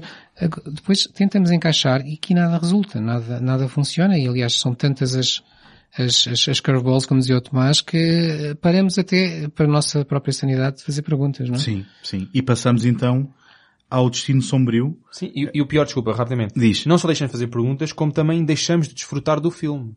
Não só porque não... Que é o não- pior, que é o Pois, pior, Porque fim. não fazer perguntas ainda vai lá que não vai lá. Porque ainda podia aproveitar o filme e pensar, ok, está bem, não, isto é tudo muito confuso, é tudo eh, incoerente e cheio de paradoxos, mas pronto, mas tem aqui umas cenas engraçadas e o filme até está com, com, com, com algum estilo. Mas nem isso, é, eu torno também incapaz de desfrutar da experiência do filme. Falavas, eh, tu- eh, António, só uma coisa, Sim. falavas da Emily Clark. Eu, eu não, não- o filme, eu acho o filme tão confuso e tão, tão baralhador em todos os níveis que a última coisa que me lembraria era de acusar os atores. A performance dela, sim. Acho que não, não. Não, a, questão, nada, a questão é que ela... não tenho nada eh, contra ela. ela, eu, não- eu não sei se vou ter as palavras corretas e se calhar eh, ainda posso ser considerado ofensivo, mas ehm, aquilo que era uma ehm, Sarah Connor que no T2 impõe respeito, não é? Uma, uma pessoa com, com, com toda aquela, aquele, Hamilton, aquele peso, aquele peso do, do conhecimento do que é que vai acontecer e tudo mais. Aqui ela simplesmente soa alguém que está sempre a mandar vir com o Kyle Reese. eh, só para criar artificialmente ali uma certa dinâmica de casal que começa por não se entender para Pois, depois se e que não- apaixonar. e que é? não funciona, Não de todo. funciona, não funciona. Outro casamento indiano. Ok, então, É, é completamente. voltando aqui, voltando aqui ao Destino Sombrio, ou melhor, introduzindo o tema do Destino Sombrio, deixem-me tentar então explicar o contexto disto. Isto é, uma nova tentativa de reboot dado o, o, o mau desempenho hum, em termos de bilheteira do filme anterior, uma nova trilogia anunciada, ou, ou um novo primeiro capítulo de uma nova trilogia anunciada prematuramente, e eh, o, o que significa que isto é, não é desta feita um soft reboot, mas um bocado à imagem daquilo que foi o Halloween recente, que decidiu ignorar todos os Halloweens a não ser o primeiro, e ser uma continuação desse. Este diz que nada aconteceu, mesmo, eh, de- mesmo que a gente tenha visto, nada aconteceu desde o T2 e que vai continuar o T2. E então ele entra logo com ahm, uma surpresa que é suposto chocar-nos. O que é que vocês acharam deste rumo do, do Destino Sombrio? Olha, primeiro vou dizer que tu, colocaste aí a explicação fora extra-universo. Eu sei, que, eu sei que tu não querias fazer isso. E eu vou colocar aqui a explicação intra-universo. Intra-universo, muito bem. Então, o que se passou, António, vou-te explicar é o seguinte. Eh, sabemos logo no início do filme que quando o Terminator que vimos no T2 eh, chegou para matar o John Connor adolescente, ele não foi o único. Foram enviados vários para diversos pontos eh, no espaço e no tempo. E, e é provável, portanto, por causa disso, tenham sido criadas não só uma segunda, mas uma terceira, uma quarta, uma quinta linhas temporais. E agora estamos noutra linha temporal. Tá Pronto. E nesta outra linha temporal, Está bem, José, está bem, está bem. nesta outra linha temporal, eh, a Sarah Connor tem mais sorte e chega a velhota, eh, não morre em 97, eh, mais uma vez como Pô, no, no, T- decorria... no- no T2 também não, não é? Ela também, não- ela também chegava. Lá está, naquela cena que eu estava a falar há bocado, ela está de facto já. a cena mas- que tu sonhaste, Tomás. Não é, a partir do momento em que bifurcas do T2 já não, não interessa referenciar Ah. o que acontece no T3. Não, mas é T2. Não, ele disse... Aquela cena T2. de final. Ah, certo, T2. certo. Aquela que só ele Não, viu. aquela que, aquela que ninguém viu a não ser o Tomás. Pronto. Se calhar é uma outra realidade ainda. Eh, mas pronto, que- temos, temos a Sarah Connor já mais, mais idosa, ou seja, com a, com a idade que tem atualmente, e a Linda Hamilton, e, 62 anos. e, tem, e temos... E toda a história é montada para justificar a idade dela. Ah, não, isso. É o Schwarzenegger. E como desta vez quem não entra é o, o Edward Furlong, eh, portanto o John Connor afinal morreu logo a seguir. certo. Era isso que querias Mas não, dizer. mas não foi de cancro. Não, é, mo- morreu, morreu logo a seguir e, e vamos lá ver. Isto, para todos os efeitos, é uma continuação, soft reboot, chama-lhe o que quiseres, mas é algo que acaba por quase retirar força aos filmes anteriores no sentido que, então para que é que aquilo tudo foi, não é?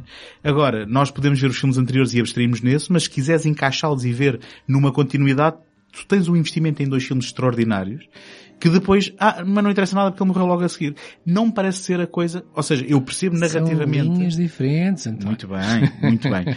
Agora, hum, que, é- que, para já, para mim o que é mais chocante do que ele morrer é chocante já a qualidade dos efeitos especiais por computador que nos fazem questionar se, espera aí, nós estamos a ver aqui uma, um efeito especial que rejuvenesceu a atriz e, o, e o, ah, os atores, não é?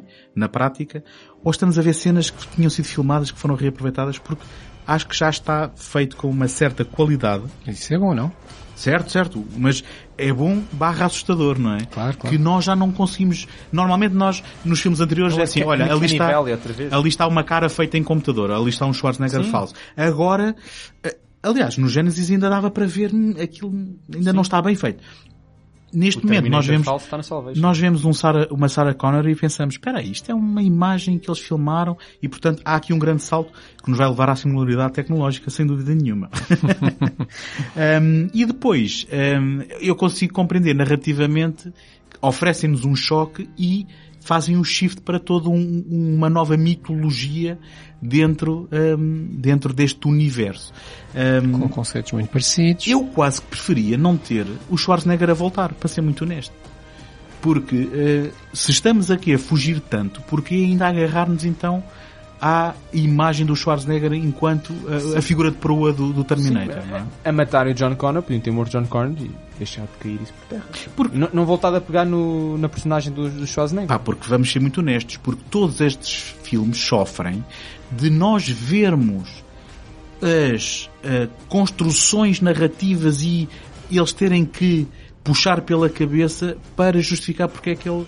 Claro, o efeito de nostalgia, é, é o manter algo em comum, Uh, com aquilo que nós sabemos, as dinâmicas voltam a manter-se, temos um, um, um exterminador que, que era mau, mas afinal agora é bom, uh, temos uma certa desconfiança dentro do grupo, temos uh, pessoas a puxarem para lados diferentes, neste momento, neste caso até são, temos quatro pessoas, única, uma, coisa, bom, uma das poucas coisas que eu achei interessante foi que a razão pela qual o, o exterminador do Schwarzenegger é agora bom, ou entre aspas bom, não é porque foi reprogramado à semelhança de todos os outros, de todas as outras presenças nos filmes, mas foi porque simplesmente ele ao matar o John Connor atingiu o seu objetivo é, e, e, ficou sem nada para fazer. E a programação não previu o resto. Exatamente, não? ficou sem nada para fazer, portanto, olha. Ainda assim. Deixa-me arranjar uma filha e tratar de cortinados. Ainda assim. Uma filha, uma família. Uh, ainda assim, a forma como ele justifica ter criado empatia com aquilo que tinha feito à, à, à Sarah Connor, quando isto é algo que é narrado a partir de um ponto de vista em que ele já se estabeleceu como homem de família e com um negócio Uh, em, em, que faz reposteiros, epá, é, assim, é uma coisa que eu não consigo ainda não. encaixar e conceber, para é, ser muito é, honesto. É, é, bastante, é, bastante confuso. Sim, é uma vida demasiado doméstica, não é? Agora, eu concordo com o Tomás e nós vemos isso no Terminator 2, que é, uh, à medida que ele vai interagindo com o miúdo, ele vai aprendendo coisas novas, vai aprendendo comportamentos por, por mímica, uhum. por, para tentar integrar-se, que afinal a programação dele é, é, sempre para se tentar integrar, mas aos poucos ele vai começando a responder com alguma uh, autonomia e vai-se percebendo que ele está a aprender genuinamente, que mas é algo que se calhar só, ninguém só, pensou só, que pudesse acontecer. Só um pormenor em termos de dispositivos narrativos, no T2 eles dão uma explicação pela qual ele agora é capaz de aprender, não é? Há uma modificação do, do código dele, eles até tiram o CPU da cabeça, fazem lá assim um não, hack. Queres saber mais uma coisa? Eu por acaso vi essa cena, mas essa cena foi adicionada que não estava na edição original. Então, é a cena, eu via, pronto, esse filme vi a cena. mas que eu, que, eu, que, eu, que eu achei de facto que fazia sentido explicar porque é que ele do nada consegue aprender. É, eles mudam-lhe eles... mudam uma programação do chip. Exatamente, que até, porque que ele até... supostamente é auto-heurístico Uh, e portanto não tem, ou seja, tem alguma liberdade, mas não tem liberdade total, eles depois alteram uma linha, vai, não dizer que é uma linha, mas de forma simples, alteram uma linha de código que permite aprender coisas novas. Até que o John tem que impedir a Sarah de, porque o instinto dela é destruir Exatamente. o chip e destruindo aquilo ele era inofensivo. Exatamente. Um, mas sim, essa uh, cena não está na edição original pronto. do filme. Uh, tu viste isso? Eu vi essa cena, Ok, sim. porque é, é aquela que está no DVD de Ultimate Edition, sendo que eu penso ainda que tem, há outras. ainda falta aquela sim, cena final eu penso que falei Bom, que então, é, queres com isso dizer que não havendo esse, essa reprogramação no, no Dark Fate, ele não teria necessariamente Sim, que é, evoluir. é isso, ou seja, o T2 não se preocupou por ter uma explicação uhum. interna do porquê dele fazer certas coisas, ou por adequar ter um comportamento mais humano, é porque de facto ele foi reprogramado para tal. Aqui não existe isso. Deixa-me deixa só fazer... Aqui é estranho, porque ele nunca foi reprogramado, portanto, desculpa, ele desculpa, tornou-se bom porque seja, como é que ele salta do eu não tenho já atingi o meu objetivo para vou-me tornar bom? Em termos de máquina. Suspensão da descrença. Pois, está bem, mas, repara, mas, nos, mas nos primeiros não precisávamos de fazer isso porque havia preocupações de justificar as coisas, não é? Neste aqui é, uma máquina atingiu o seu objetivo. Qual é o, o, o passo lógico? Desativa-se, não é? Torna-se humana barra boa. Eu, eu aí eh, não me chocou tanto, eu pensei, eh, quer se queira, quer não, um Terminator é, um, é uma máquina altamente inteligente, inteligente no sentido da, da inteligência artificial, não é? E imaginei uma inteligência artificial tão sofisticada que ela foi programada para cumprir uma missão, que é uma missão de guerra, bastante limitada, mas se lhe derem liberdade, liberdade no sentido de não ter missão. Achas que ele tende para a humanidade? É que, o que é que vai acontecer? Depois não sei, não faço ideia, não mas no caso daquele... Depois eles no T2 terem mostrar que era preciso de facto desativar um switch ou algo desse género para que isso acontecesse. Não ok. Sei. Bom, não, olha, a, a mim, a mim mais, uh, mais preocupa-me um bocadinho. Preocupa, mais do que isso preocupa-me a reação de certo público a nós termos heroínas neste filme como se fosse um problema. E de nós termos um enquadramento político que, dependendo do ponto de vista, poderá ser, uh, digamos, um, atempado ou poderá ser um aproveitamento barato. Mas o que é que vocês dizem deste enquadramento de uh, o, nosso, no, o nosso novo John Connor, como tem que ser dito explicitamente pelas personagens, ser uma mulher, ser mexicana, termos todo o enquadramento da, da, da fronteira com os Estados Unidos e termos, na prática, além do Schwarzenegger, termos um conjunto de heroínas onde antes tínhamos um, heróis, vá. Vocês veem algum problema com isto? E porquê é que haverá de haver problema com as pessoas verem isto assim? Eu não vejo problema com Também isto. Uh, no caso da... Mas vocês sabem das reações que, que, que houveram, certo? Não, não, não as acompanhei, mas imagino que sim. Aliás, vê-se também noutras, noutras Foi o que aconteceu com os exemplos. Exatamente. Também, uh, eu, eu, compreendo por um lado que se, se, se tenta forçar que tudo aquilo que era masculino agora é feminino, está à procura de se seguir uma linha de politicamente correto, correto e, e, e é sempre questionável se temos que correr para o politicamente correto. O facto de serem mulheres ou homens, a mim não me, não me, não me diz muito. Uh... Mas onde é que é a fronteira? Onde é que deixa de ser politicamente correto ou simplesmente uma opção de que temos aqui heroínas? Porque, Olha, estás a, seria algo, uh, seria definir o que é que é genuíno e o que é que é forçado, mas isso... Pronto, isso é mais complicado. Uh, é complicado, não é? Isso é mais complicado. Agora, o facto de uma das personagens ser mexicana e isso levar a, a furar a, a fronteira do México para os Estados Unidos, obviamente não é inocente. E sabemos não. perfeitamente que, o que é que está a acontecer, não é? Certo. Está-se a fazer ali um, é uma mistura, é uma mistura da mensagem do Hobbit mensagem. com a mensagem política, é, não é? é Todos podem ser os heróis. Sim, é sinais dos nossos tempos. Essa, essa... Sim, mas isso não é mau, certo? Não, si não, por, não. Ok, ok, todo, ótimo, todo, todo, ótimo. Tal como nos outros filmes também tínhamos uh, pedaços do que é que estava a acontecer no mundo, hoje também, neste caso são as migrações, não é? Uhum. Uh, Já agora, então, o, diz, desculpa, diz. nessa mesma linha há, há, há uma acho que o momento mais fabuloso do filme, quando perguntam ao, ao Carl, que é agora o nome do, do, do do... Carlo Reposteiro, pá. Eu não, não... Carl, que é o nome do personagem de Schwarzenegger, o, o Terminator que envelheceu, tem barba e, e, pronto, e tem vida doméstica. Uh, como é que ele tem tantas armas? Ele diz, temos que, tinha que me proteger porque poderia... Estamos no Texas, não é? Podia, sim, primeiro ele diz, tenho que me proteger porque o tal dia do, do juicinal ainda pode vir a acontecer, eu tenho que proteger a minha família. E além disso, estamos no Texas. Se bem que eu também me chatei a ter que haver sempre uma cena em que temos uma sala, é pornografia de armas. Em todos os filmes há pornografia de armas. E em que depois todos os personagens ficam super excitados. Eu sei que faz parte, se calhar, de, da sua sobrevivência, não é? Ter aquelas armas aumenta as probabilidades. Bem, mas, o, o, mas ainda o, assim. O ter dessa pornografia de armas até em modo de provocação, não é? na campa da mãe. Ah, sim, na, sim, bom, exatamente. Na, na, não é na campa da mãe, não é? Mas, mas até à altura o John Connor não sabe, não é? E depois ele diz, não, mas ela foi cremada. Certo. Mas até a provocação até é maior. Um... Mas o que eu ia dizer é, em termos de, eh, e eu tenho tentado fazer sempre aqui, um, o, o sublinhado do que é que é diferente na, na, na, ameaça e na ascensão da Skynet, que neste caso é uma realidade ainda mais alternativa que as outras, não vai ser Skynet, vai ser Legion, mas neste caso vai ser, um, portanto, uma ascensão desta inteligência artificial na consequência de uma guerra cibernética, que é um conceito, mais um conceito novo introduzido aqui. É, é, que, como, é como a migração na fronteira México. Pronto, exatamente, dado o, panorama político e as últimas eleições nos Estados Unidos. Um... Na, na, verdade, até, até nem teria se a Legion tivesse sido criada por uma startup, sabem? Isso é que... É provável. E isto, de certo Pronto. modo, nesta série, noutras também acontece, mas nesta série tem uma justificação extra, que era aquilo que eu tenho estado aqui a defender, mesmo que a brincar às vezes, eh, de termos linhas temporais diferentes. Portanto, permite eh, explorar realidades diferentes. E neste caso, nesta linha temporal, passa-se assim como noutra linha temporal se passaria de outra forma. E assim se, se vai sempre contemporaneizando as, as histórias. Sim. Uh, há muitas coisas que me chateiam muito mais neste filme do que propriamente isso, que é uh, os efeitos especiais as cenas de ação que me parecem todas coladas e, e realistas, e realistas até no sentido dos movimentos. Uh, nada me parece normal. Não há peso, uh, não há peso. É, é, toda a gente voa, toda a gente Sim. salta, e parece aquelas, aqueles, uh, desenhos animados feitos de cutouts, de, de, de, de recortes, em que o recorte move-se de A para B sem, sem se mover, porque é um recorte fixo.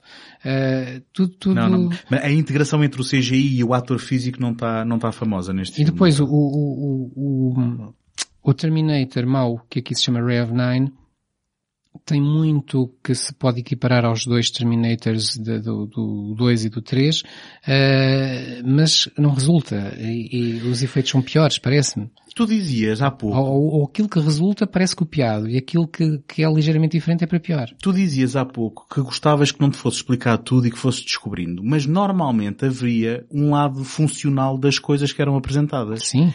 Neste caso, o ele ter um esqueleto do qual aquele metal líquido se separa, nunca nos é explicado funcionalmente do porquê ou, ou porque é que não é assim e levanta tão mais questões do que, do que o contrário, porque tu ficas a pensar, porque é que ele não está em constante modo separado, em que são duas ameaças em vez de uma? O que é que são as fortalezas quando está junto ou quando não está junto? E nada disto é explorado na própria narrativa e no próprio desenrolar da ação, o que é extremamente frustrante. Mas ele, mas ele diz, pá, my whole body is a weapon. Bom, certo, não sei, não sei o que é que isso me adianta, mas... Não adianta, isto, isto... Não adianta nada, é como o próprio filme. Eu para concluir a conversa sobre este filme, só queria dizer esta coisa negativa, que era um, esta dualidade do Rev 9, a coisa positiva é falar da Mackenzie Davis, que é uma boa presença uh, e uma boa heroína uh, feminina. Já disseste boa duas vezes. Sim, que outra palavra queres que eu use? Dá-me um sinónimo. Um, e que adequada. acho que é uma adição adequada a esta série caso haja mais filmes que eu duvido que vá haver uma continuação deste direto porque foi também um, um belo fiasco de bilheteira, ou pelo menos no que diz respeito às expectativas. Pô, mas não? a Mackenzie Davis também morre, não é? Sim, mas quer dizer... Portanto, não bastaria... Bem, só que... Não Vamos lá, que... mas tu já, já, aprendeste alguma coisa ao fim destas dezenas de anos e eles criam uma linha narrativa e trazem-na de volta com outra desculpa Sim, mas qualquer, é suposto é? que os, os, dois que seguem sigam esta, não é? Está bem, mas, mas arranjam é, maneira. Arranjam mas é, maneira. é suposto seguir não este filme. Eu não, eu não é faço... que ele não correu assim tão bem. Não, não. Inteira. Ele não correu, mas ele já tinha sido anunciado como o primeiro de nova trilogia. Pois, exato, mas exato. o de Genesis eu, também. Eu duvido que vá haver. Eu... O de Genesis também e o Salvation também. também. E não foi por aí que eles continuaram. Além de que, já agora só um parênteses, acho que a relação entre o Tim Miller e o James Cameron, sendo que o James Cameron, é Cameron aparece como produtor e como tendo participado na história, e não no argumento, mas sim na construção da história. Sim, coisa que já não acontecia desde o 2, não é? Já não acontecia, mas acho que a relação entre ele e o Tim Miller, o realizador, não foram muito famosas e houve ali algum choque e o resultado é um, é, digamos, um encontrar a meio de duas vontades distintas. Sim. Uh, o que, enfim, isto é aqui... um meio termo entre os dois, isso nunca normalmente produz um Não sei, não sei qual foi o impacto verdadeiro ou no que é que isso se traduz, mas eu só gostava de, também de voltar atrás para fazer um pequeno parênteses e depois já vamos levar isto a bom porto, que é, Estávamos a falar das várias edições do T2. Nesta Ultimate Edition que nós vimos, em que vemos uma cena prévia com o Miles, uh, como é que é? Miles Dyson? Sim. Vemos, vemos uma cena familiar que não existia na, na, versão original, onde ou está presente ou é mencionada uma filha, certo? Uh, não sim. sei se vocês estão recordados. Sim, sim, Essa cena foi retirada da, da, da, edição original e para todos os efeitos, sempre, sendo, sempre que... Uma, uh, na verdade é uma filha e um filho. Pronto, mas é isso que eu quero dizer. Mas canoni canonicamente só existe filho porque na cena, na, na, cena na versão da, original, da sim, só, lá está, só lá está o filho e um, o, o Dyson é referido na, na Sarah Connor Chronicles e não sei se noutros filmes. E é engraçado porque não há filho em lado nenhum, porque tinha sido cortado da versão para cinema do, do filme. Uh, portanto, no Genesis, há... também, no Genesis também está ele. Pronto, exatamente, exatamente, que, que até o tal que participa na piada do quando é que, quando é que queremos a máquina do tempo. Um, isto só para dizer que, além da confusão destas linhas temporais todas, as várias edições também introduzem aqui alguma entropia Sim. engraçada. Um, vocês querem então terminar isto? Ah, eu tenho ainda uma pergunta sobre, sobre o Dark Fate para vocês. Uh, no momento em que a, a, líder da resistência, que, que se chama Grace, a tal mexicana, no futuro vai enviar, ao contrário, ela chama-se Dani, a, a Dani vai enviar a Grace, a, a Mackenzie Davis, para o passado, ela sabe que é, quem ela é? Que, quem ela é como? Uh, em que sentido é? Ou melhor, no momento em que ela encontra a miúda, assim é que é. Ela Sim. sabe que quem é a miúda e que vai ser a pessoa importante que ela vai mandar para o passado que vai salvar ela mais tarde. Ou mais cedo, neste caso. Ah, tu fazes essa pergunta porque no final ela está a monitorizar o seu crescimento, não está? Uhum. Depende, estamos num loop casual ou não. Ah, pois é. pois. Agora, um, the plot sim, de facto, thickens. Porque, porque esta parte, não, nem falámos disso, não é? Mas a personagem da Mackenzie Davis é um, era um humano, humano que depois foi uh, alterado porque se, foi um acidente, não foi? Sim. Bem, É, porque sofreu era a um única acidente maneira de e salvar. E voluntaria-se, não, ela voluntaria-se nesse instante para algo que já mas- deve ser uma não, mas prática. era a única maneira de a salvar, não é? Não. Eu, Sim, eu acho não. que, não, porque lembro dizer, ou, ou morria ou, ou tomava aquele caminho, não é? Sim. E Mas ela é- disse, ok, voluntariam para este procedimento, tipo quase Marcus Wright. Muito bem, eu só, não- eu só estou a sugerir é que possivelmente tu podias estar saudável e optar também por ser Sim, aumentado, sim, mas, digo eu. mas ela não queria, né? Porque acho que ela era... Eu, era eu, eu fiz esta pergunta porque há aqui um claro paralelo entre o que acontece com o John Connor e o Kyle Reese e uh, Danny e a Grace. Em que a Grace é o, é o Reese deste filme. O quê? Achas que eles estavam a tentar reproduzir fórmulas de sucesso do passado? Ah, não, não, não, não, não estavam. É apenas coincidências. Ah, São coincidências. ok, ok. E, Não, mas pronto, mas há diferenças grandes, né? O Kyle Reese, no primeiro, não, não sabe que ia ser o pai do John Connor. Isso é... mas o John Connor, pelos vistos, sabe. Não, o John Connor sabe porque a mãe lhe tinha contado, né? Nas Exatamente. gravações. Por isso eu estava a fazer a não pergunta se- Pois, exato. Sim, mas pode haver passa- paralelismo sem seguir à risca Sim. todos os Não, elementos. mas essa, essa não é? parte, mas... mas ahm, Portanto, ficando aqui com uma pergunta sem resposta, possivelmente, o que é que vocês, em jeito de conclusão, qual é a vossa relação agora depois de terem revisto tudo com o Terminator? Querem mais, não querem mais? Uh, qual, é? Já sabemos quais é que são os nossos favoritos, não é? Eu, Um, eu esqueci-me de dizer há pouco, mas eh, de tudo isto só não tinha visto o, o Genesis e a, e a, e a série, eh, que ainda não vi, só vi alguns episódios. O resto eu já tinha visto antes. Portanto, quer dizer que foram coisas que eu procurei ver no passado. Eh, o Genesis é por alguma razão, eh, pensei, hum, pelo que eu vi, eles aqui estragam muito, deixa cá deixar este de fora, espero que não haja no futuro um podcast que me obrigue a ver isto. Eh, mas como eu não viajo no tempo, não sabia o que era o futuro. Eh, eu continuo a ter esta saga como importante para a história do cinema, eh, para a história do cinema da ação e para a minha história pessoal de pessoa que começou a ficar fascinado com a ideia de viagens no tempo. Nada disso está estragado. Pelo contrário, eh, até as próprias incoerências que os episódios seguintes trazem também levantam perguntas e, e- e nos fazem, se calhar, agudizar a nossa, a nossa atenção a este tipo de coisas. Agora, que uns são melhores, outros são piores, toda a gente sabe e todos nós concordamos e eu estou pelos dois primeiros e enquanto que os seguintes, embora possam trazer alguma coisa ao universo e, e ser engraçado de ver para quem é fã do universo, eh, não é mais que isso. mas a pergunta que falta é, se houver outro, vais a correr a ver ao cinema? Pá, a correr talvez não vá, também já não começa, começa a não ter idade para isso, mas eh, Para correr. eh, para correr, para ir ao cinema sempre. Eh, agora que, Não, não que se espera vou- com grande expectativa, não é? que vou provavelmente ver sim, se é uma saga de que vi tudo até hoje, não, não será um grande investimento ver mais um. E tu, Tomás? ahm, eu também, os meus favoritos são os dois primeiros, portanto, começo logo por arrumar esse assunto. Já tinha dito há bocado, né? Quando há os dois, depois há um uma falésia e lá embaixo estão os outros. Ah, E eu acho que o que aprendemos com esta saga é o seguinte, é que é impossível mudar o destino e eles ganham sempre. Pronto. E com esta proposta, eu acho que o sétimo filme devia ser as máquinas ganharem e acabou. Pronto. E eu acho que eu gostava de ver isso. Ah, Ganharem, pois ninguém, mas depois não se tocava naquilo. Deixava-se mesmo, ok? As máquinas ganhavam, a humanidade morria, acabou. Pronto. Acho que era E, uma- e depois ver como é que eles, como é Ah. que eles, o que é que eles faziam? Exato. E depois, não, depois havia um oitavo filme, exatamente, que eram as máquinas, a criar, Criar humanos, humanos. a criar humanos porque precisavam afinal dos humanos. Olha, eh, se alguém que trabalha nas produtoras de cinema tiver a ouvir, eu acho que estes dois filmes, o sétimo e o oitavo, eh, eram boas propostas. Mas a verdade é essa, não é? É impossível mudar o destino. É o que todos os filmes mostram isso, é que as coisas acabam por acontecer. Podem-se adiar, não é? Mas acaba por acontecer. Embora todos os filmes tenham a tagline de que o The Future is not set, Pois, etc. mas, né? Na verdade deve-se ler com o The Future is Set.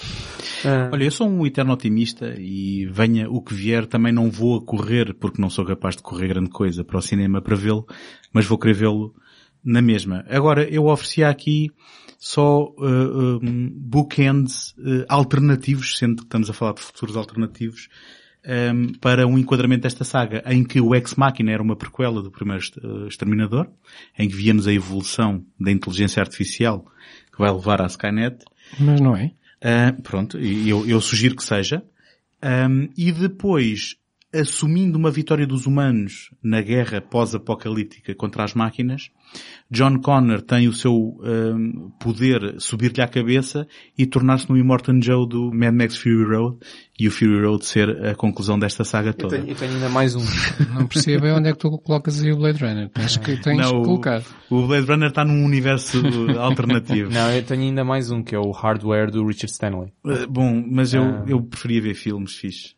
Mas eu gosto mesmo desse filme. Eu sei que tu gostas, Ah, acho que já eu- falámos sobre eu isso. gosto até. imenso desse filme, na verdade. Esse filme é a versão, está entre um, está ali, ocorre paralelamente a um e é quando o Terminator tem que fazer um desvio à casa de uma pessoa. Eu gosto mais da ideia Ah. de Richard Stanley do que do Richard Stanley, mas isso não, mas eu gosto outro, do hardware e gosto desse Devil. Um dia faremos um programa sobre o, o trabalho de Richard Stanley. Acho Bem. que ele, é ele em si um universo. Ah, fica aqui a proposta. Muito bem. Para quem não tenha ouvido eh, o nosso episódio sobre o Blade Runner, sugiro que ouçam até porque eh, podem lá encontrar a oportunidade para ganhar um prémiozito. Eh, portanto, aí sim podem ir a correr, ao contrário de nós no novo filme do, do Terminator. Ahm, também já saberão por esta altura que o Universos Paralelos já não aparece no feed do segundo take, aparece num feed próprio. Procurem nos vossos agregadores de podcasts, ou no Apple Podcasts, ou até no Spotify. Uh, estamos no Instagram uh, com uh, o, o nome underscore universos, underscore paralelos, underscore.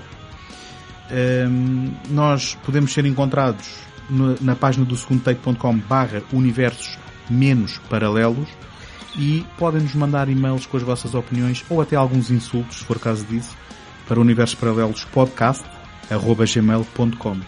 Portanto, resta-nos despedir e agradecer a quem nos ouviu até aqui. Eu sou o António. Sou José. Sou o Tomás. Até à próxima. Hasta la vista. Baby.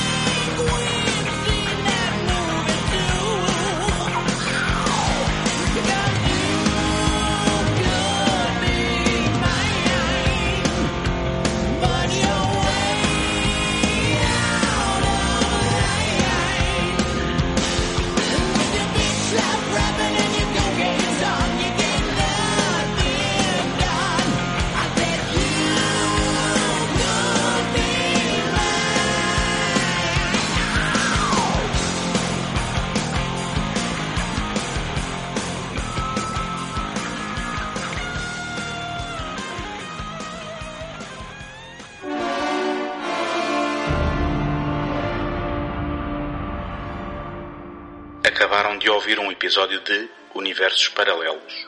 Apoiem o trabalho do Tomás em imaginalta.net, do José em ajanelaencantada.wordpress.com e do António em segundotake.com, onde também podem subscrever este podcast. Dentro de momentos, a emissão voltará ao normal.